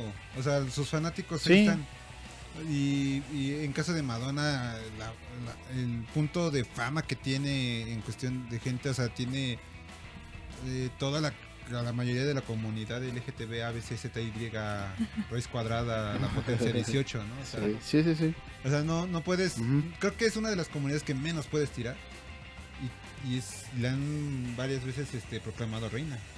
Entonces, ¿cómo vas a tirar a alguien que es de tal magnitud? No, muy difícil. Sí, sí, no, la puede- no la puedes censurar muy, muy, muy difícil. Muy fácilmente. Ya ¿no? siendo un monstruo, Sí, no. ya no. Ya no. Entonces, solamente a Estados Unidos se le ocurre hacerle eso a un monstruo. No. Sí, no. No se puede. Pero tremenda propuesta. Buena rola, buena rola. Está chida. Desbloqueaste un recuerdo de uh, Sí, uh. Uh. Si quieren ahorita les bailo la Ah, coreografía de mis ya. 15 para que vean todo. Fue muy chistoso esa Sería canción. buena idea. Déjenme. Voy a invitar a mi hermano. Que es, es que cuando la bailamos, él, o sea, tenía tres chambelanes, pero mi hermano, o sea, nosotros ya íbamos en otro paso y mi hermano apenas empezaba ese paso. O sea, bien perdido. Traía un delay. Ándale. Bueno, pero lo hizo con, con cariño. Lo hizo con sí. cariño. Eso es lo que cuenta. Mi buen Jorge. Pues vamos rápido a leer los comentarios ya para seguir con la siguiente rola, que es Sí, la ya. joyita que trae Isma, es tremenda. Pues aquí nos están diciendo como sus sus tres este, trinidades, algunos, voy a leer algunos, por ejemplo aquí dice Jorge, que Nina, Bert Hart y la bruja, o sea, Janis Joplin. Que ahí haciendo rápido una extensión, También. Dice que aquí Bert eh, tiene un discazo con John Bonan Bonanza. Bonamassa. Eh, no, ese, ese guitarrista es uno de los. Es que siempre se me. La lengua la traba con su nombre. Pero ese es uno de los mejores guitarristas de blues que yo he escuchado. Que ha participado con un buen. Creo que con Josh Benson, con Eric Clapton. Uno de los mejores guitarristas de blues. Y sí he escuchado ese disco y está tremendo, ¿no? Este. Aquí también dice Dai que Amy. Areta. eh, Areta y Nina Simone. eh, Nina Simone anda, anda con todo, ¿eh? Mario dice que su triada sería Aretha Franklin, Nina Simone y Linda Ronstadt. Ronstadt. Y bueno, rápido aquí dice. Ahí nos- nos- Lobos Lobos Vino. Vino Camacho. Saludos. Esos mis únicos en su especie.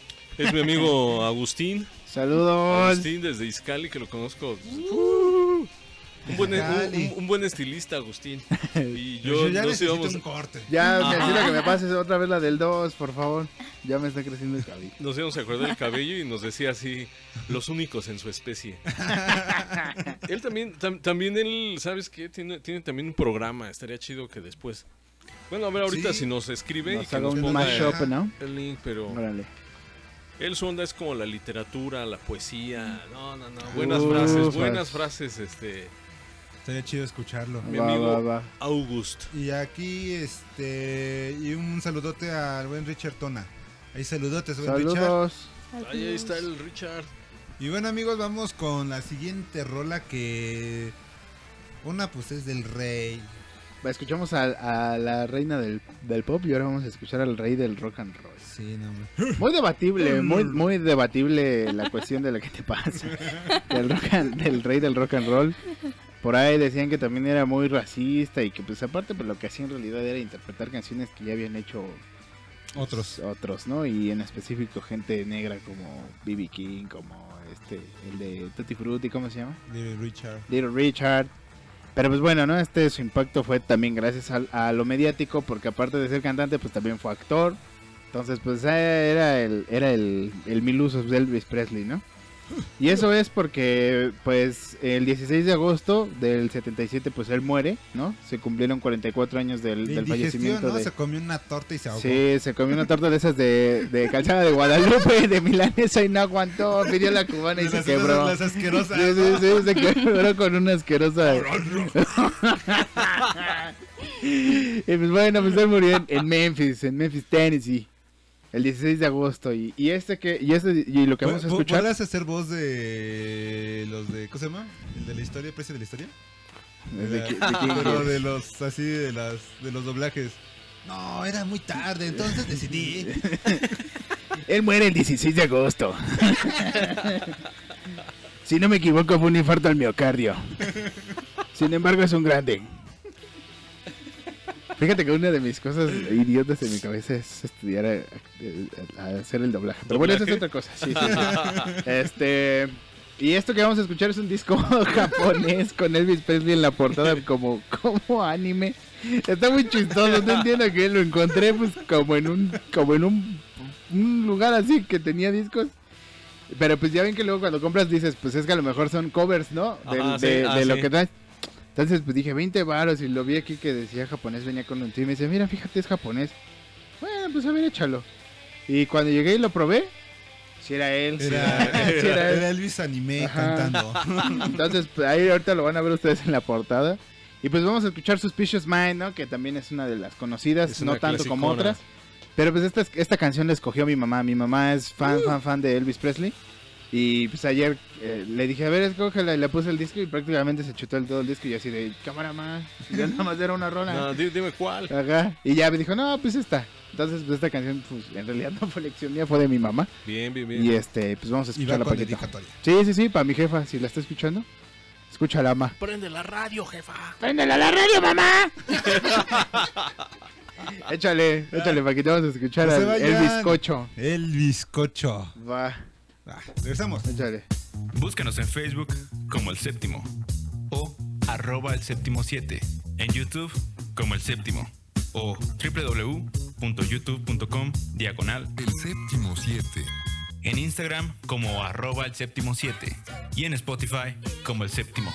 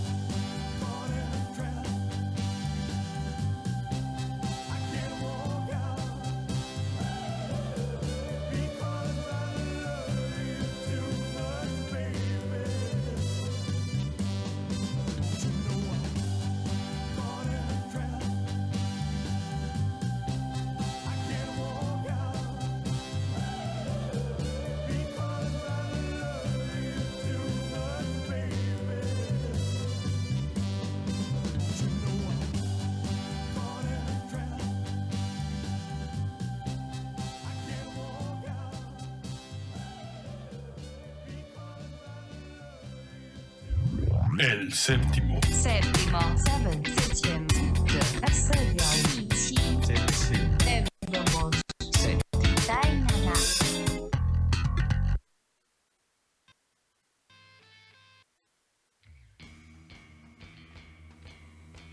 Y bueno, eso que escuchamos fue, déjenme, se los digo en aquí en el Google Traductor, pues según Suspicious Mind fue Utagaibukai Kokoro, que en el inglés pues sería Suspicious Mind, ¿no? De Elvis Presley. Y este es un disco, como bien decíamos hace rato, pues es un disco japonés. Y ojalá hayan visto la, la animación tipo este japonesa de Elvis Presley en la portada.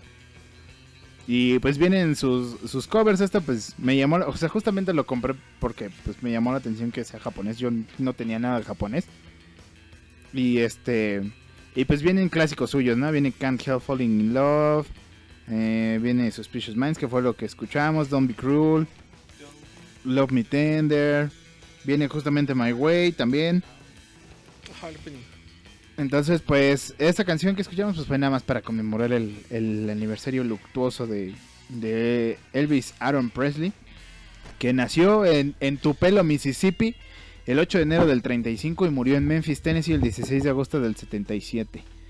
Y pues como ya les decía, ¿no? Mucha controversia, al menos, pues yo me había dedicado, no sé si ande por ahí el profe Alejandro eh, Peña, yo me había dedicado a hacer un poco la investigación y darle paso al, de la historia del rock and roll y, y las conclusiones en las que llegaba de lo que investigaba pues es que Elvis Presley pues en realidad era pues más un intérprete no y, y que era pues aparte de, o sea sí tenía el talento pues de, de, de- de la voz y aparte pues creo que hasta eso era buen actor sin embargo pues lo que hacía pues era era hacer covers y reinterpretaciones de, de lo que ya habían hecho otros otros músicos y músicos en especial negro no como como como decíamos hace rato no y pues bueno, pues ya saben, es un icono de la cultura popular, me atrevería a decir.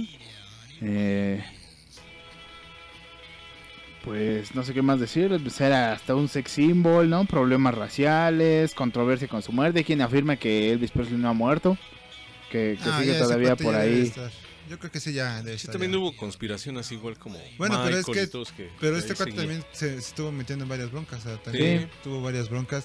Pero sí, como dice Isma, ¿no? Es- fue un músico que, que fue más bien un intérprete que cantautor. Sí.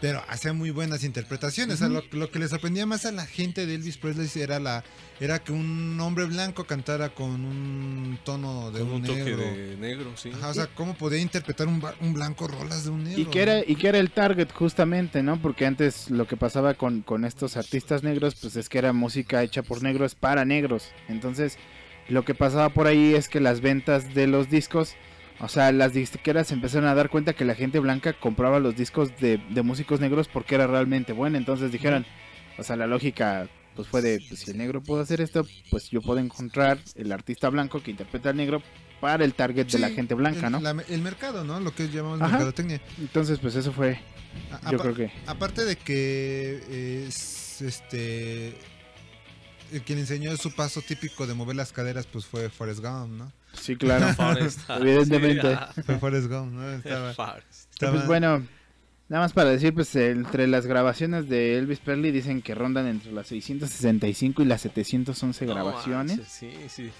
También les digo, también fue fue actor de de, pues, de películas, hizo canta ranchero, casi como cantó, cantó ranchero también. casi Ah, 30, también. poco Sí. más de 30 películas hizo Elvis Presley. Entre ellas, pues, ah, lo del el rock de la cárcel, por ahí nace.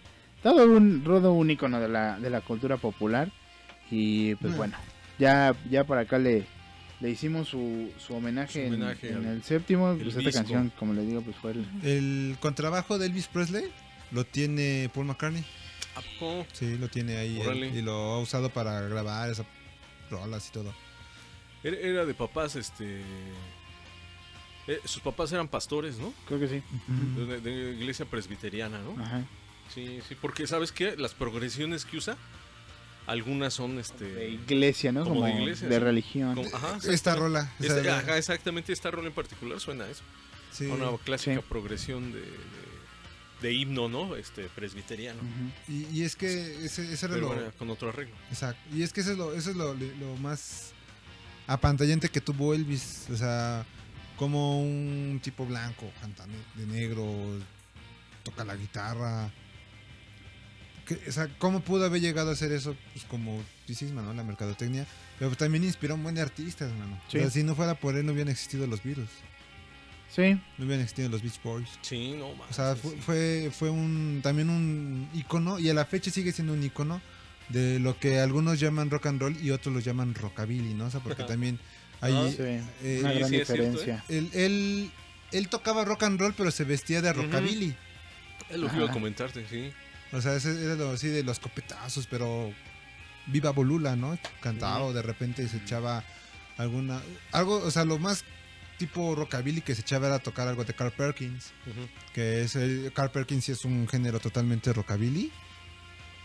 Pero pues Elvis sí sí buscó esta onda y pues ya así como rápido en el 68 cuando él quiso regresar, mano, o sea, todos estaban en una onda ya totalmente diferente, la onda hippie. Ya había pasado de moda. Ya había pasado, como dice el, el, el buen abuelo Simpson. Ajá, exacto. Y, y le costó mucho trabajo. eh, no sé si ustedes han visto ese concierto, hayan visto videos de ese concierto donde él está vestido de negro y el foro es como rojito y Ajá. están sus músicos Ah, en sí, medio. sí, sí. Ese fue el regreso de Elvis Presley a los escenarios. Y Sí. pues, no le fue tan mal, pero tampoco no le fue tan Ya excelente. no tuvo el mismo impacto. Exacto. Sí, pues ahí está. Y creo que no me, no, no me hagan caso, pero creo que en Memphis hay como un museo dedicado a, a él. Ahí con, con algunos trajes que él usa en sus conciertos, sus botas y todo ese asunto. Entonces, pues, como dices, Paquito, sigue, sigue vivo su legado y que aparte son canciones que... ayer que estaba escuchando el disco me acordé de esa canción de Don't Be Cruel. Porque cuando iba en la primaria la maestra de danza nos hacía calentar con canciones así como viejitas y una de esas era esa. Entonces, pues son canciones pues que hasta la fecha pues o sea, siguen siendo cobereadas y que siguen siendo referencia pues en, en muchos otros aspectos, ¿no? De, de hecho, ya nada más como último dato para seguir a la otra rola. Eh, su hija estuvo con Michael Jackson, se casó con Michael Jackson. Sí. Y tuvieron una hija, creo, algo así por ahí. o- Órale. Sí, sí, sí. O era hija hasta de Michael Jackson, por ahí algo. Pero estuvo también. Estuvo su hija casada con, con la Michael hija Jackson. del, Elvis. Sí. Pues bueno.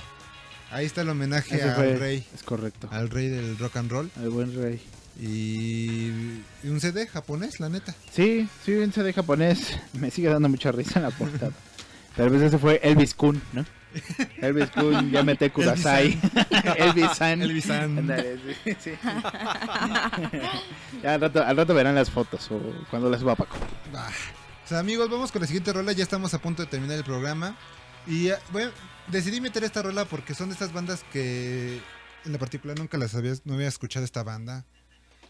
Y, y son, son de esas veces que vas comprando material, pero encuentras el vinil y dices, "Pues, quién sabe de quién sea, Pero pero, ponerlo, vámonos, sí, ¿no? sí, Me sí. lo llevo. Y fue este caso. Esta es una banda norteamericana. Ahorita vamos a hablar un poquito, más, más que hablar de su historia, vamos a entrar un poquito del análisis de lo que tocan ellos y cómo suenan. Vamos a escucharlos, esto es un formato vinil, ellos se llaman Replacement. Y pues vamos, vamos ahorita a escucharlos, ¿va? No se Va. vayan y nosotros regresamos en unos minutos. Vámonos, Paco. Regresamos. Tocó despegar y vuelo. Separando lo útil de lo prescindible. Hacer las maletas. Apilando cajas. Enumerando historias. Los contenidos del séptimo se mudan a Spotify. O Spotify, o Spotify, o como le quieras decir. No te puedes perder tus contenidos favoritos como el lado B o el recalentado del programa en una de las plataformas más importantes de servicio de streaming de música Del planeta. Así que búscanos ya como el séptimo 7 o el séptimo y sé parte de nuestra comunidad spotifiana. Ah, así se dice, ¿no? El séptimo en Spotify.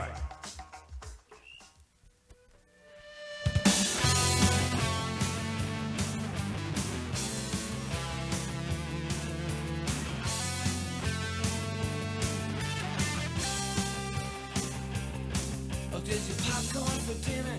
Last night it was cheesecake. A little sleepy time tea, spiked with another heartache. Oh, I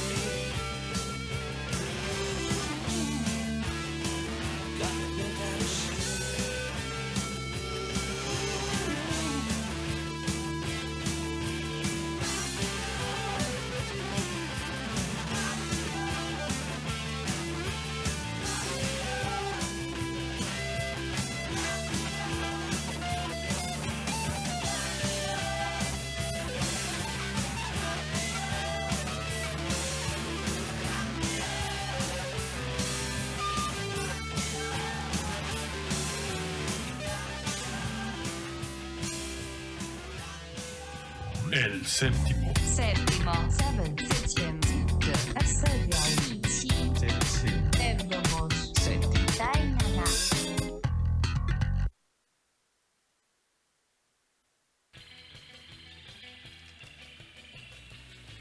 Y ahí está, amigos. Lo que acabamos de escuchar es esta banda que se llama The Replace. Y es una banda de los 80 O sea, prácticamente sí es una banda. Dice Isma, hizo el comentario que se parece a una banda que llegaron. O sea, vienen de los 80 y llegaron muy tarde, ¿no? O sea, Llegaron hasta los. o sea, son de los 90, pero llegaron muy tarde. pero eh, yo les decía a Isma, es que es una banda ochentera. Y lo que a mí me llamó mucho la atención es que, pues, por ejemplo, yo investigué y lo llamaban, lo, lo catalogaban como rock punk. Y dije, bueno, no, no le escucho nada de rock pop, No, pues no. Pero sí lo escucho como un rock muy pop. Que sí se, se escucha una, un fin de los 80 y un rock que está entrando. 90. Ajá, se escucha un rock muy noventero. Eso sí, sin duda. Eh, bueno, no muy noventero, sí tiene un toque ahí atrás de los 80s. El, el solo es muy noventero. Sí. La batería- voz. Pero la, la voz yo creo que es más ochentera. La voz es sí un poquito más ah, dada a los 80s. Esta banda que les digo es norteamericana. Y a, a mí me causó mucha mucha curiosidad la- las progresiones y todo lo que es. O sea, prácticamente es la- las progresiones de un rock, bal- una balada de rock. Sí. O sea, no, no hace mucho el, el estilo de la guitarra, los solo, el solo que se echa de la guitarra. Bueno, no sé si llamarle como solo, sino como un puente para llegar otra vez al, Sí, al un coro. puentecillo ahí. Y es- El sonido de la guitarra, ¿no? ¿No lo escuchas como medio raro? Ajá, ¿El exacto, Sonido? el sonido. Bueno, hay dos.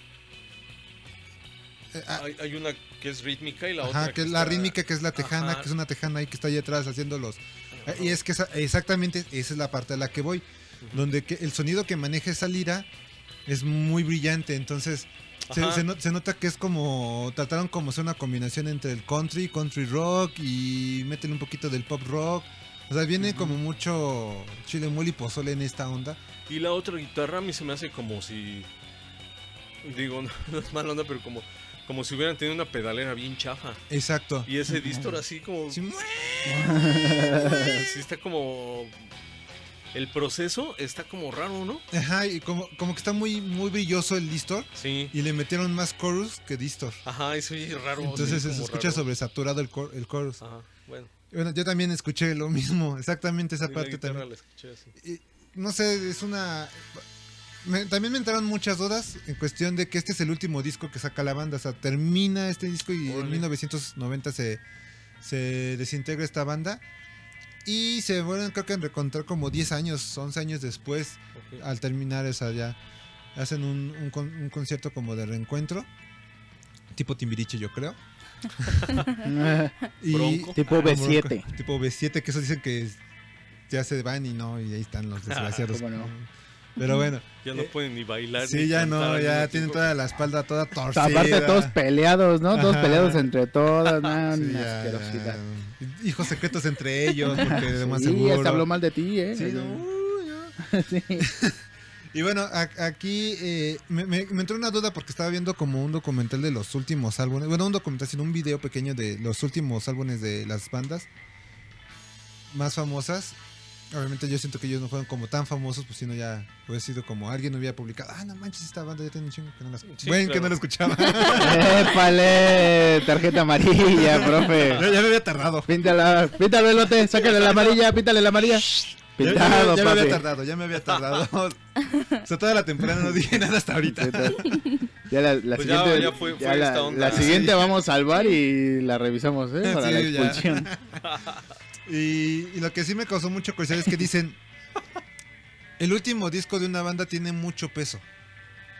Porque es lo último, obviamente es como lo último que hacen, es la última proyección del grupo, es la última imagen del grupo, es lo último que supuestamente ellos de- desearon dejar. Y es Con- con lo que se queda. con- No me digas eso, eso me suena ¿no? que Radiohead, el último disco que sacó, se acabó el evento. El último disco de Radiohead, Ajá. siento que lo dieron todo. Es que es eso, exactamente. Me da miedo.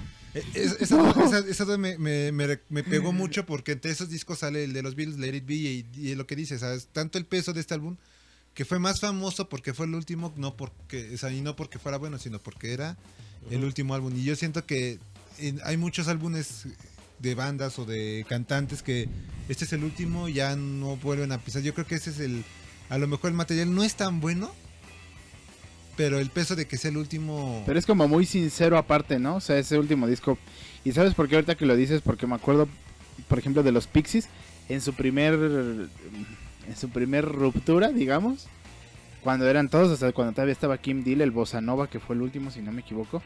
Es un disco como muy sincero y luego luego pues escuchas como prácticamente como el adiós de todos, así como de bueno, pues no sabemos hasta cuándo.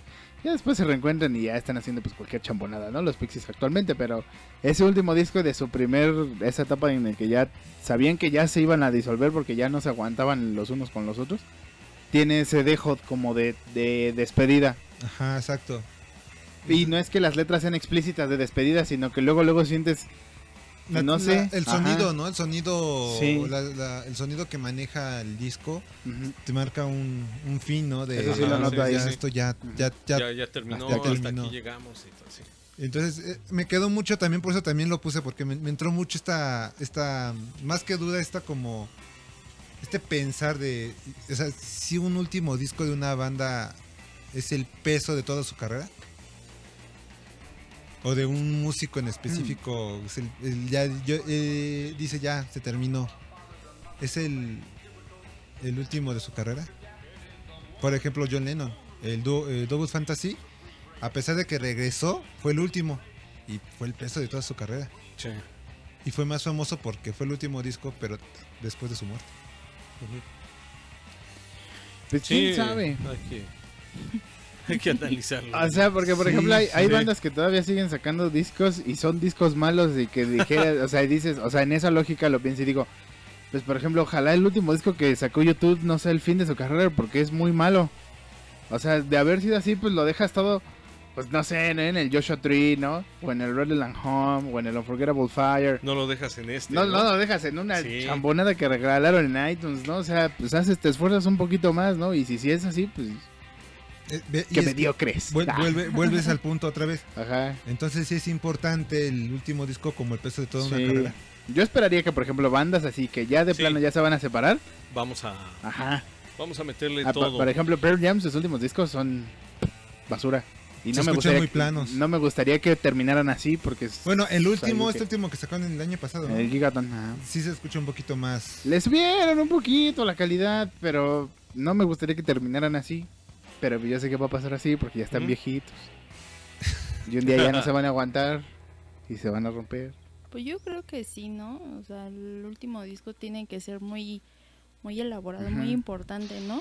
Porque es como la gente te va a recordar, ¿no? Por- con el último álbum, como si te vuelven a escuchar, te van a volver a escuchar, pero con el último. Quizás sí, algunos con los primeros, pero siempre buscas como el último o el que te sale luego, luego, que es el último que salió Ajá, sí. y ya. Pero hay bandas que siguen haciendo, pero como dicen, es de baja calidad. Yo creo que más bien ahí cerraron una etapa para empezar otra y pues ahorita quieren como continuar haciendo música, pero pues no. Como la gente ya no escucha, ya prefieren algo popular, algo fácil de digerir, pues ya para que lo vendan y la gente le guste porque es fácil, ¿no? Bueno, yo lo considero también. Es que ese, ese Sí, es el problema. sí. antes. No, no es comparar la música de antes como, con la de hoy, pero a ese punto voy a llegar a fin de Antes no se cuentas. hacían las cosas igual. A ver. No, me, me refiero a que, por ejemplo, era había bandas, no sé, Badfinger. Una banda que terminó muy peleada, pero hicieron buen material. Y no anunciaron así como tal un disco final. Led Zeppelin, Led Zeppelin, hic- hicieron cuatro discos y los cuatro discos son grandes discos y no hubo más. Y no, ajá, y aparte, o sea, pero tampoco la sorpresa fue de se separan, no fue de vamos a Sí, no. nuestro separo, gira de despedida y se acabó, no, No, o sea, no. fue fue apantallante. Sí, y por ejemplo, yo también he notado que muchas bandas se deciden separar a la mitad de su carrera. A lo mejor en esa a la mitad de su carrera van bien y dejan un buen disco. Pero si a la mitad de su carrera van mal, Esa es la onda. A mí, por ejemplo, ¿sabes qué me pasa con Caifanes? O sea, los cuatro discos de Caifanes son excelentes y son discos que todas las canciones las tengo aquí y no me imagino anunciando a Sol Hernández a los 70 años. Ay, va a salir el quinto disco de Caifanes 30 años después. O sea, ya no, ya no, ya no va. O sea, Y a lo mejor pues es la contradicción entre el, vivir con y todo lo que hiciste en el peso. Ándale, Markovich descongelándole las manos, ¿no? Que tenía ahí. O sea, yo creo que ya, o sea, hay bandas que ya no dieron y que prefiero, o desde mi punto de vista, prefiero que se queden con lo que hicieron a intentar hacer algo más pues para revivir o quién sabe, también hay muchos intereses económicos y tanto de los artistas como de las compañías porque ¿se acuerdan que la semana pasada les dije de, de R.E.M. que Warner les ofreció un contrato de hacer cinco discos y a lo mejor pues no es que le saliera la inspiración y ya no lo ven como que salga natural sino pues por obligación, ¿no? De decir pues tenemos, Pues que tenemos cumplir que con, el cumplir con el contrato, pues sí, saca sí, sí. cualquier cosa con tal de cumplir con la chamba, ¿no? Ahora, ahí va otra pregunta. ¿Cuál sería el último disco que de, los de sus gustos musicales gustaría del artista? De, Ay, me hubiera gustado escuchar un último disco de tal banda o de tal artista. Sí, lo veo- lo- por ejemplo, en mi caso pasó con Toto. Mm. O sea, digo, ya lo- los, los, este, los miembros ya están grandes, ¿no? David Page ya ni, pues ya ni se puede ni levantar, ¿no? Entonces, últimamente ya nada más... sí, no manches. Entonces ya, ya, ya no lo pueden llevar de gira, ¿no? Entonces, e- esto último que ha hecho Toto es nada más Steve Lukather. ¿Sí? Nada más. ¿Pero qué, pero qué artista te gustaría y- escuchar? De Toto hacer un último álbum Sí, de Toto claro. original, ¿no? O sea, del, Sí, pues desde luego. del ensamble original de Toto. Sí. Sí, me hubiera gustado. Sin embargo, bueno, creo- el único creo que fue Final in, Bet- in Between, ¿no? Fue el, Ah, está fue el último. bien fregón ese y está, disco. no manches, está bien pasado de Pero lanza. tú lo acabas de decir, es un Steve Lukather. O sea, es. Steve Lukather y Toto. Sí, exacto, sí, sí, sí. sí. Está bien rifado ese álbum, pero sí, sí, sí. Y ya de ahí ya no hicieron nada, ya no, ya, ya, ya- ya no se hizo nada, ¿no? De hecho han intentado, eh, el Steve Lukather eh, tomó otros músicos y volvieron a tocar los éxitos Rosana y eso, pero no suena para nada, o sea, los acordes están dados, todo, pero no suena a Toto. O Sí, sea, ya suena, poder, ¿no? De- Ya suena otra cosa. ¿Tú, Isma? Pues a, a mí, por ejemplo, me gustaría escuchar un último disco de, de David Gilmour y Roger Waters. O sea, que se reencontraran y dijeran, órale, o sea, hacemos un lado las Pero hace, diferencias. hace poco, sacó- hace como que que es 10 años a lo mucho fue el último álbum de Pink Floyd que salió. Sí, pero ya, ya es un Pink Floyd sin, sin Roger Waters. De hecho, hubo como tres o cuatro discos de, de Pink Floyd. Creo que el último que tienes, el de Final Cut, creo que fue el último en el que estuvieron juntos. Sí, o sea, hecho. porque ya la productividad la tenía Roger Waters y David Gilmour le decía, pues cámara, ¿no? O sea, somos dos. Sí, de hecho dice producción Roger. Waters. A mí me gustaría escucharlos. Bueno, Ay. un último intento, o sea, sí, de, de algo más que saquen, porque... Dimemos perezas nada más por este álbum y ya. Ajá, sí, sí, sí. Y obviamente, pues una gira, pero aquí no le gustaría ver a Exacto, otra vez a. Roger Waters Sí, no, como en el Live que hay de, Ajá. de- del 2000 y cacho, que fue también muy famoso por eso, porque pues, Sí. tocó Pink Floyd. ¿Tú, Marianita? Híjole, pues yo creo, está imposible, pero un disco de Joy Division, pero cuando dejó algunas grabaciones, algunas canciones, que las retomó esta en New Order, hubieran estado padres. Mucha- que- Muchos fans de Joy Division piden y exigen eso. Pero. ¿cómo? ¿Pero a quién pones en lugar de, o sea... Regañar.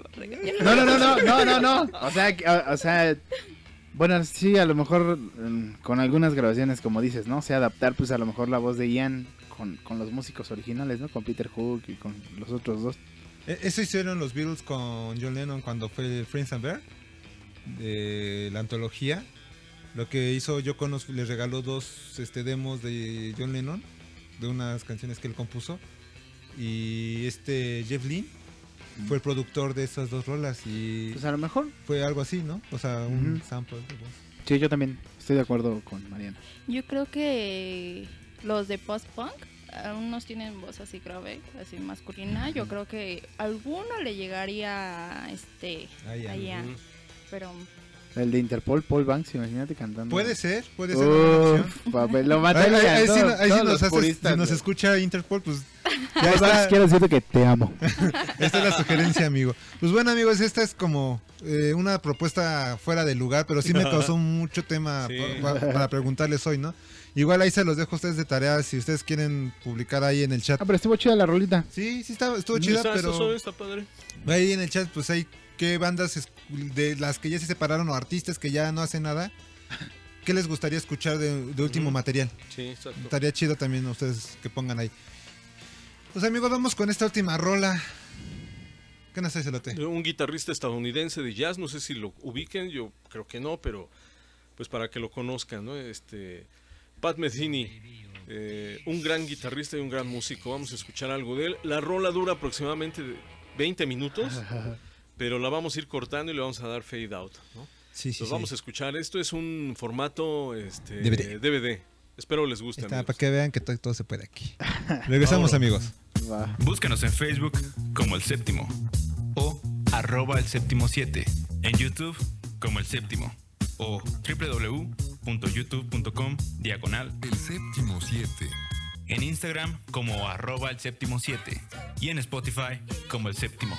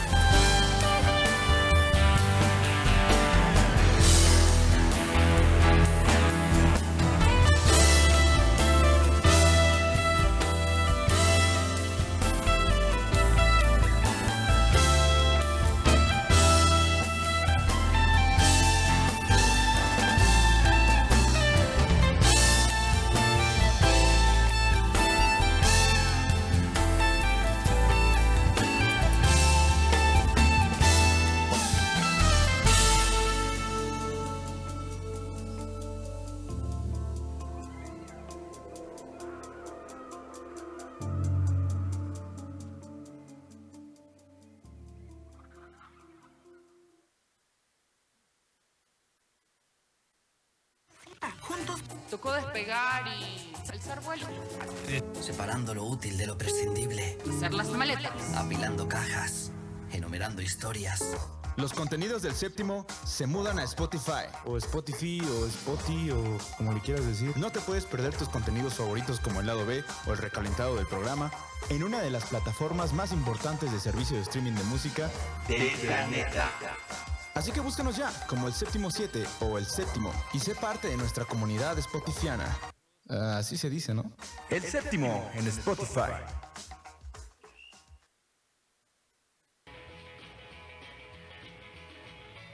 Con un buen tono cálido, amigos, este, frases pues empapadas de reverberación, eh, su fraseo muy líquido y em,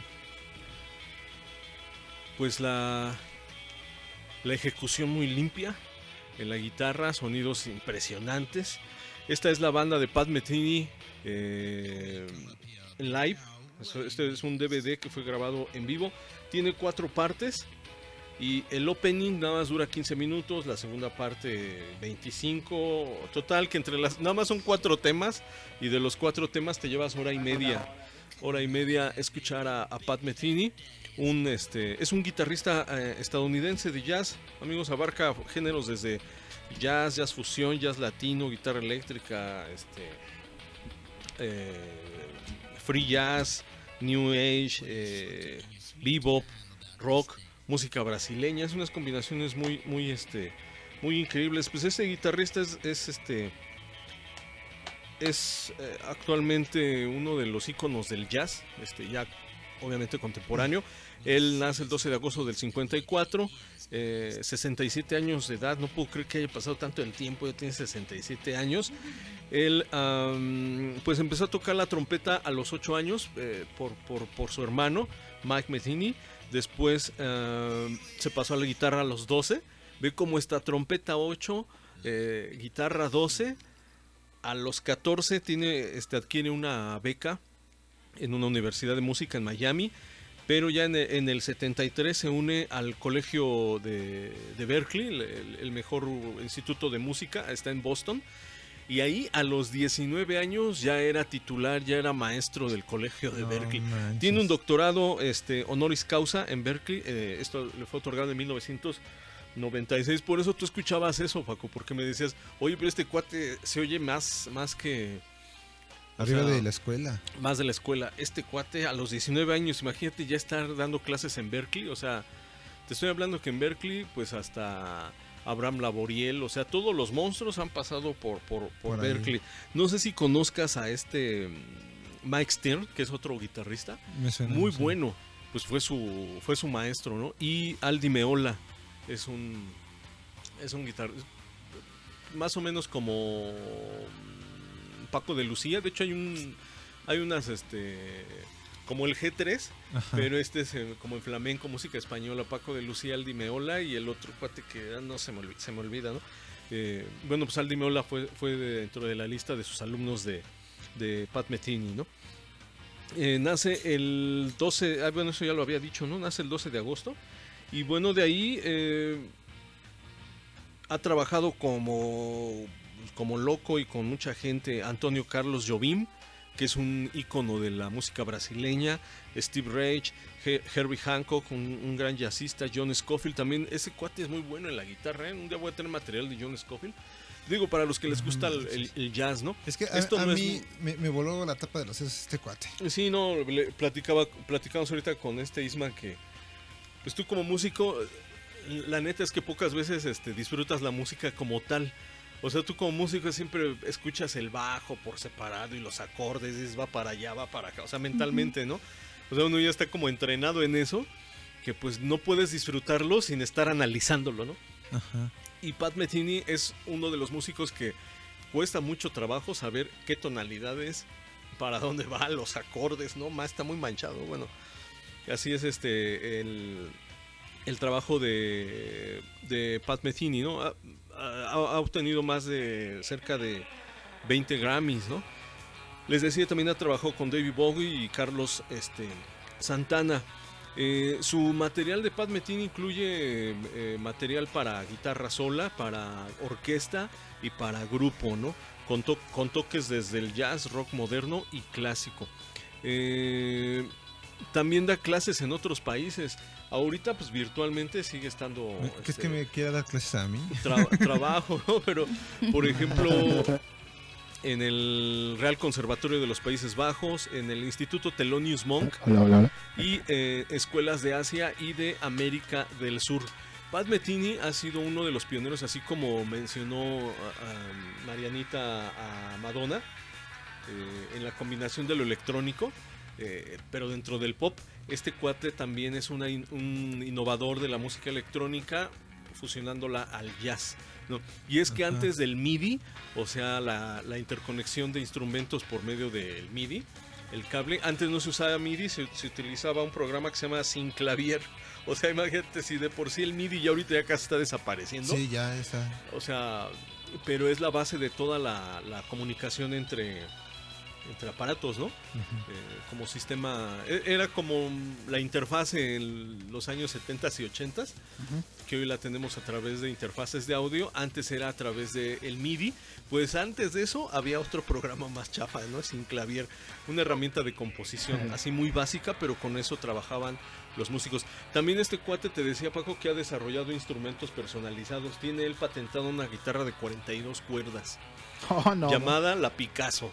O sea, está una co- y sí parece como Difícil un- de entender, ¿no? Sí, y también estéticamente está así como medio marcianona.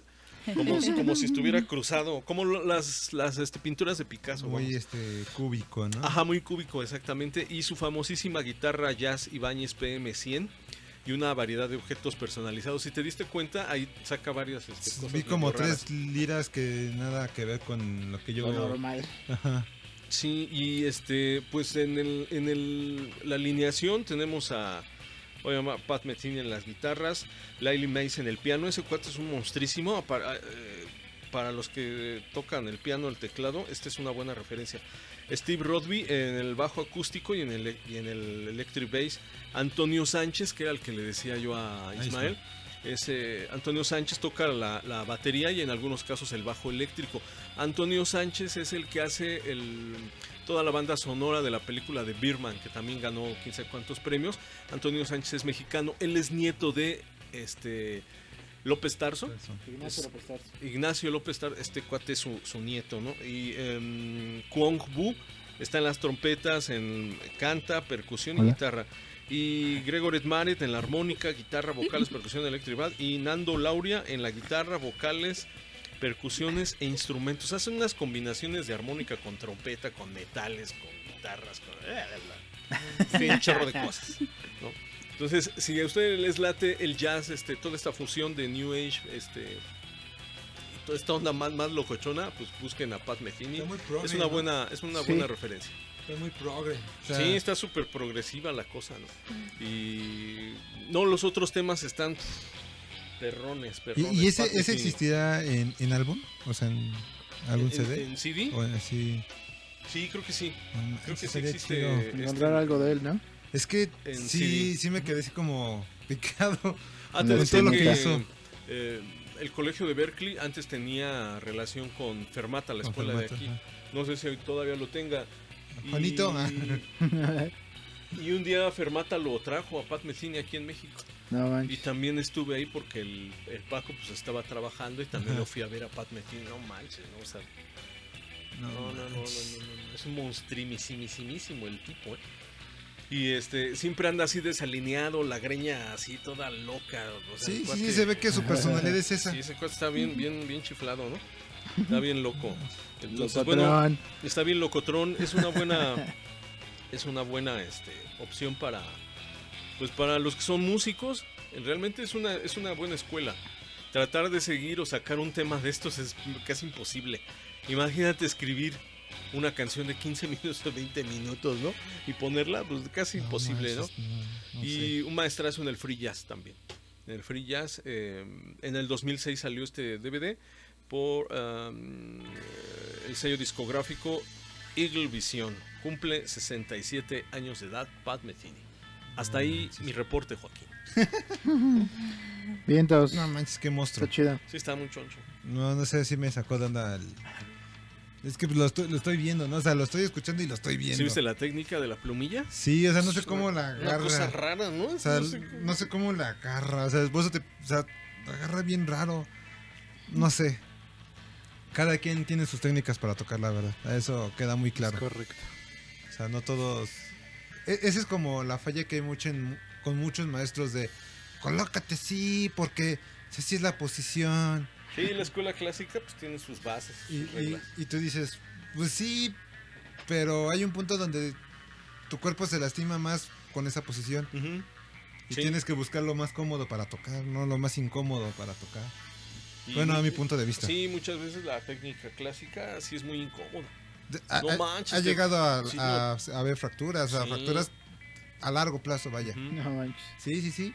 Sí, es muy, es muy cansado, es muy... no, bueno, Cada quien, pero bueno. cada quien sus guitarras.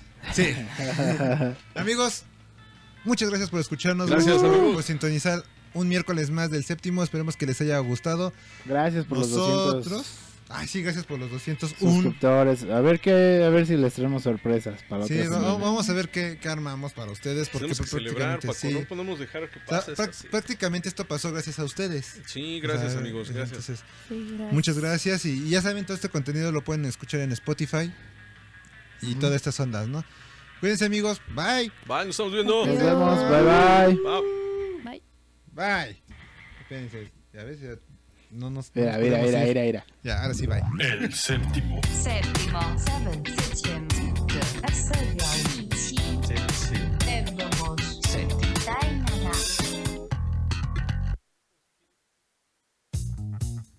Búscanos en Facebook como El Séptimo o arroba El Séptimo 7. En YouTube como El Séptimo o www.youtube.com diagonal El Séptimo 7. En Instagram como arroba El Séptimo 7 y en Spotify como El Séptimo.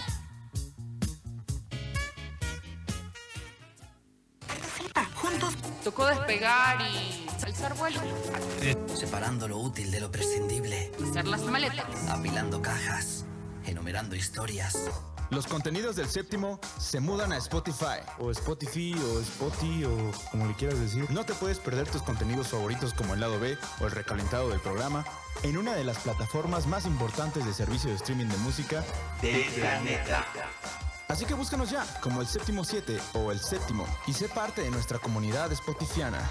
Ah, así se dice, ¿no? El séptimo en Spotify. El séptimo. Séptimo. Seventh. Septim. Sexto. Asedial. Séptimo. Gainana.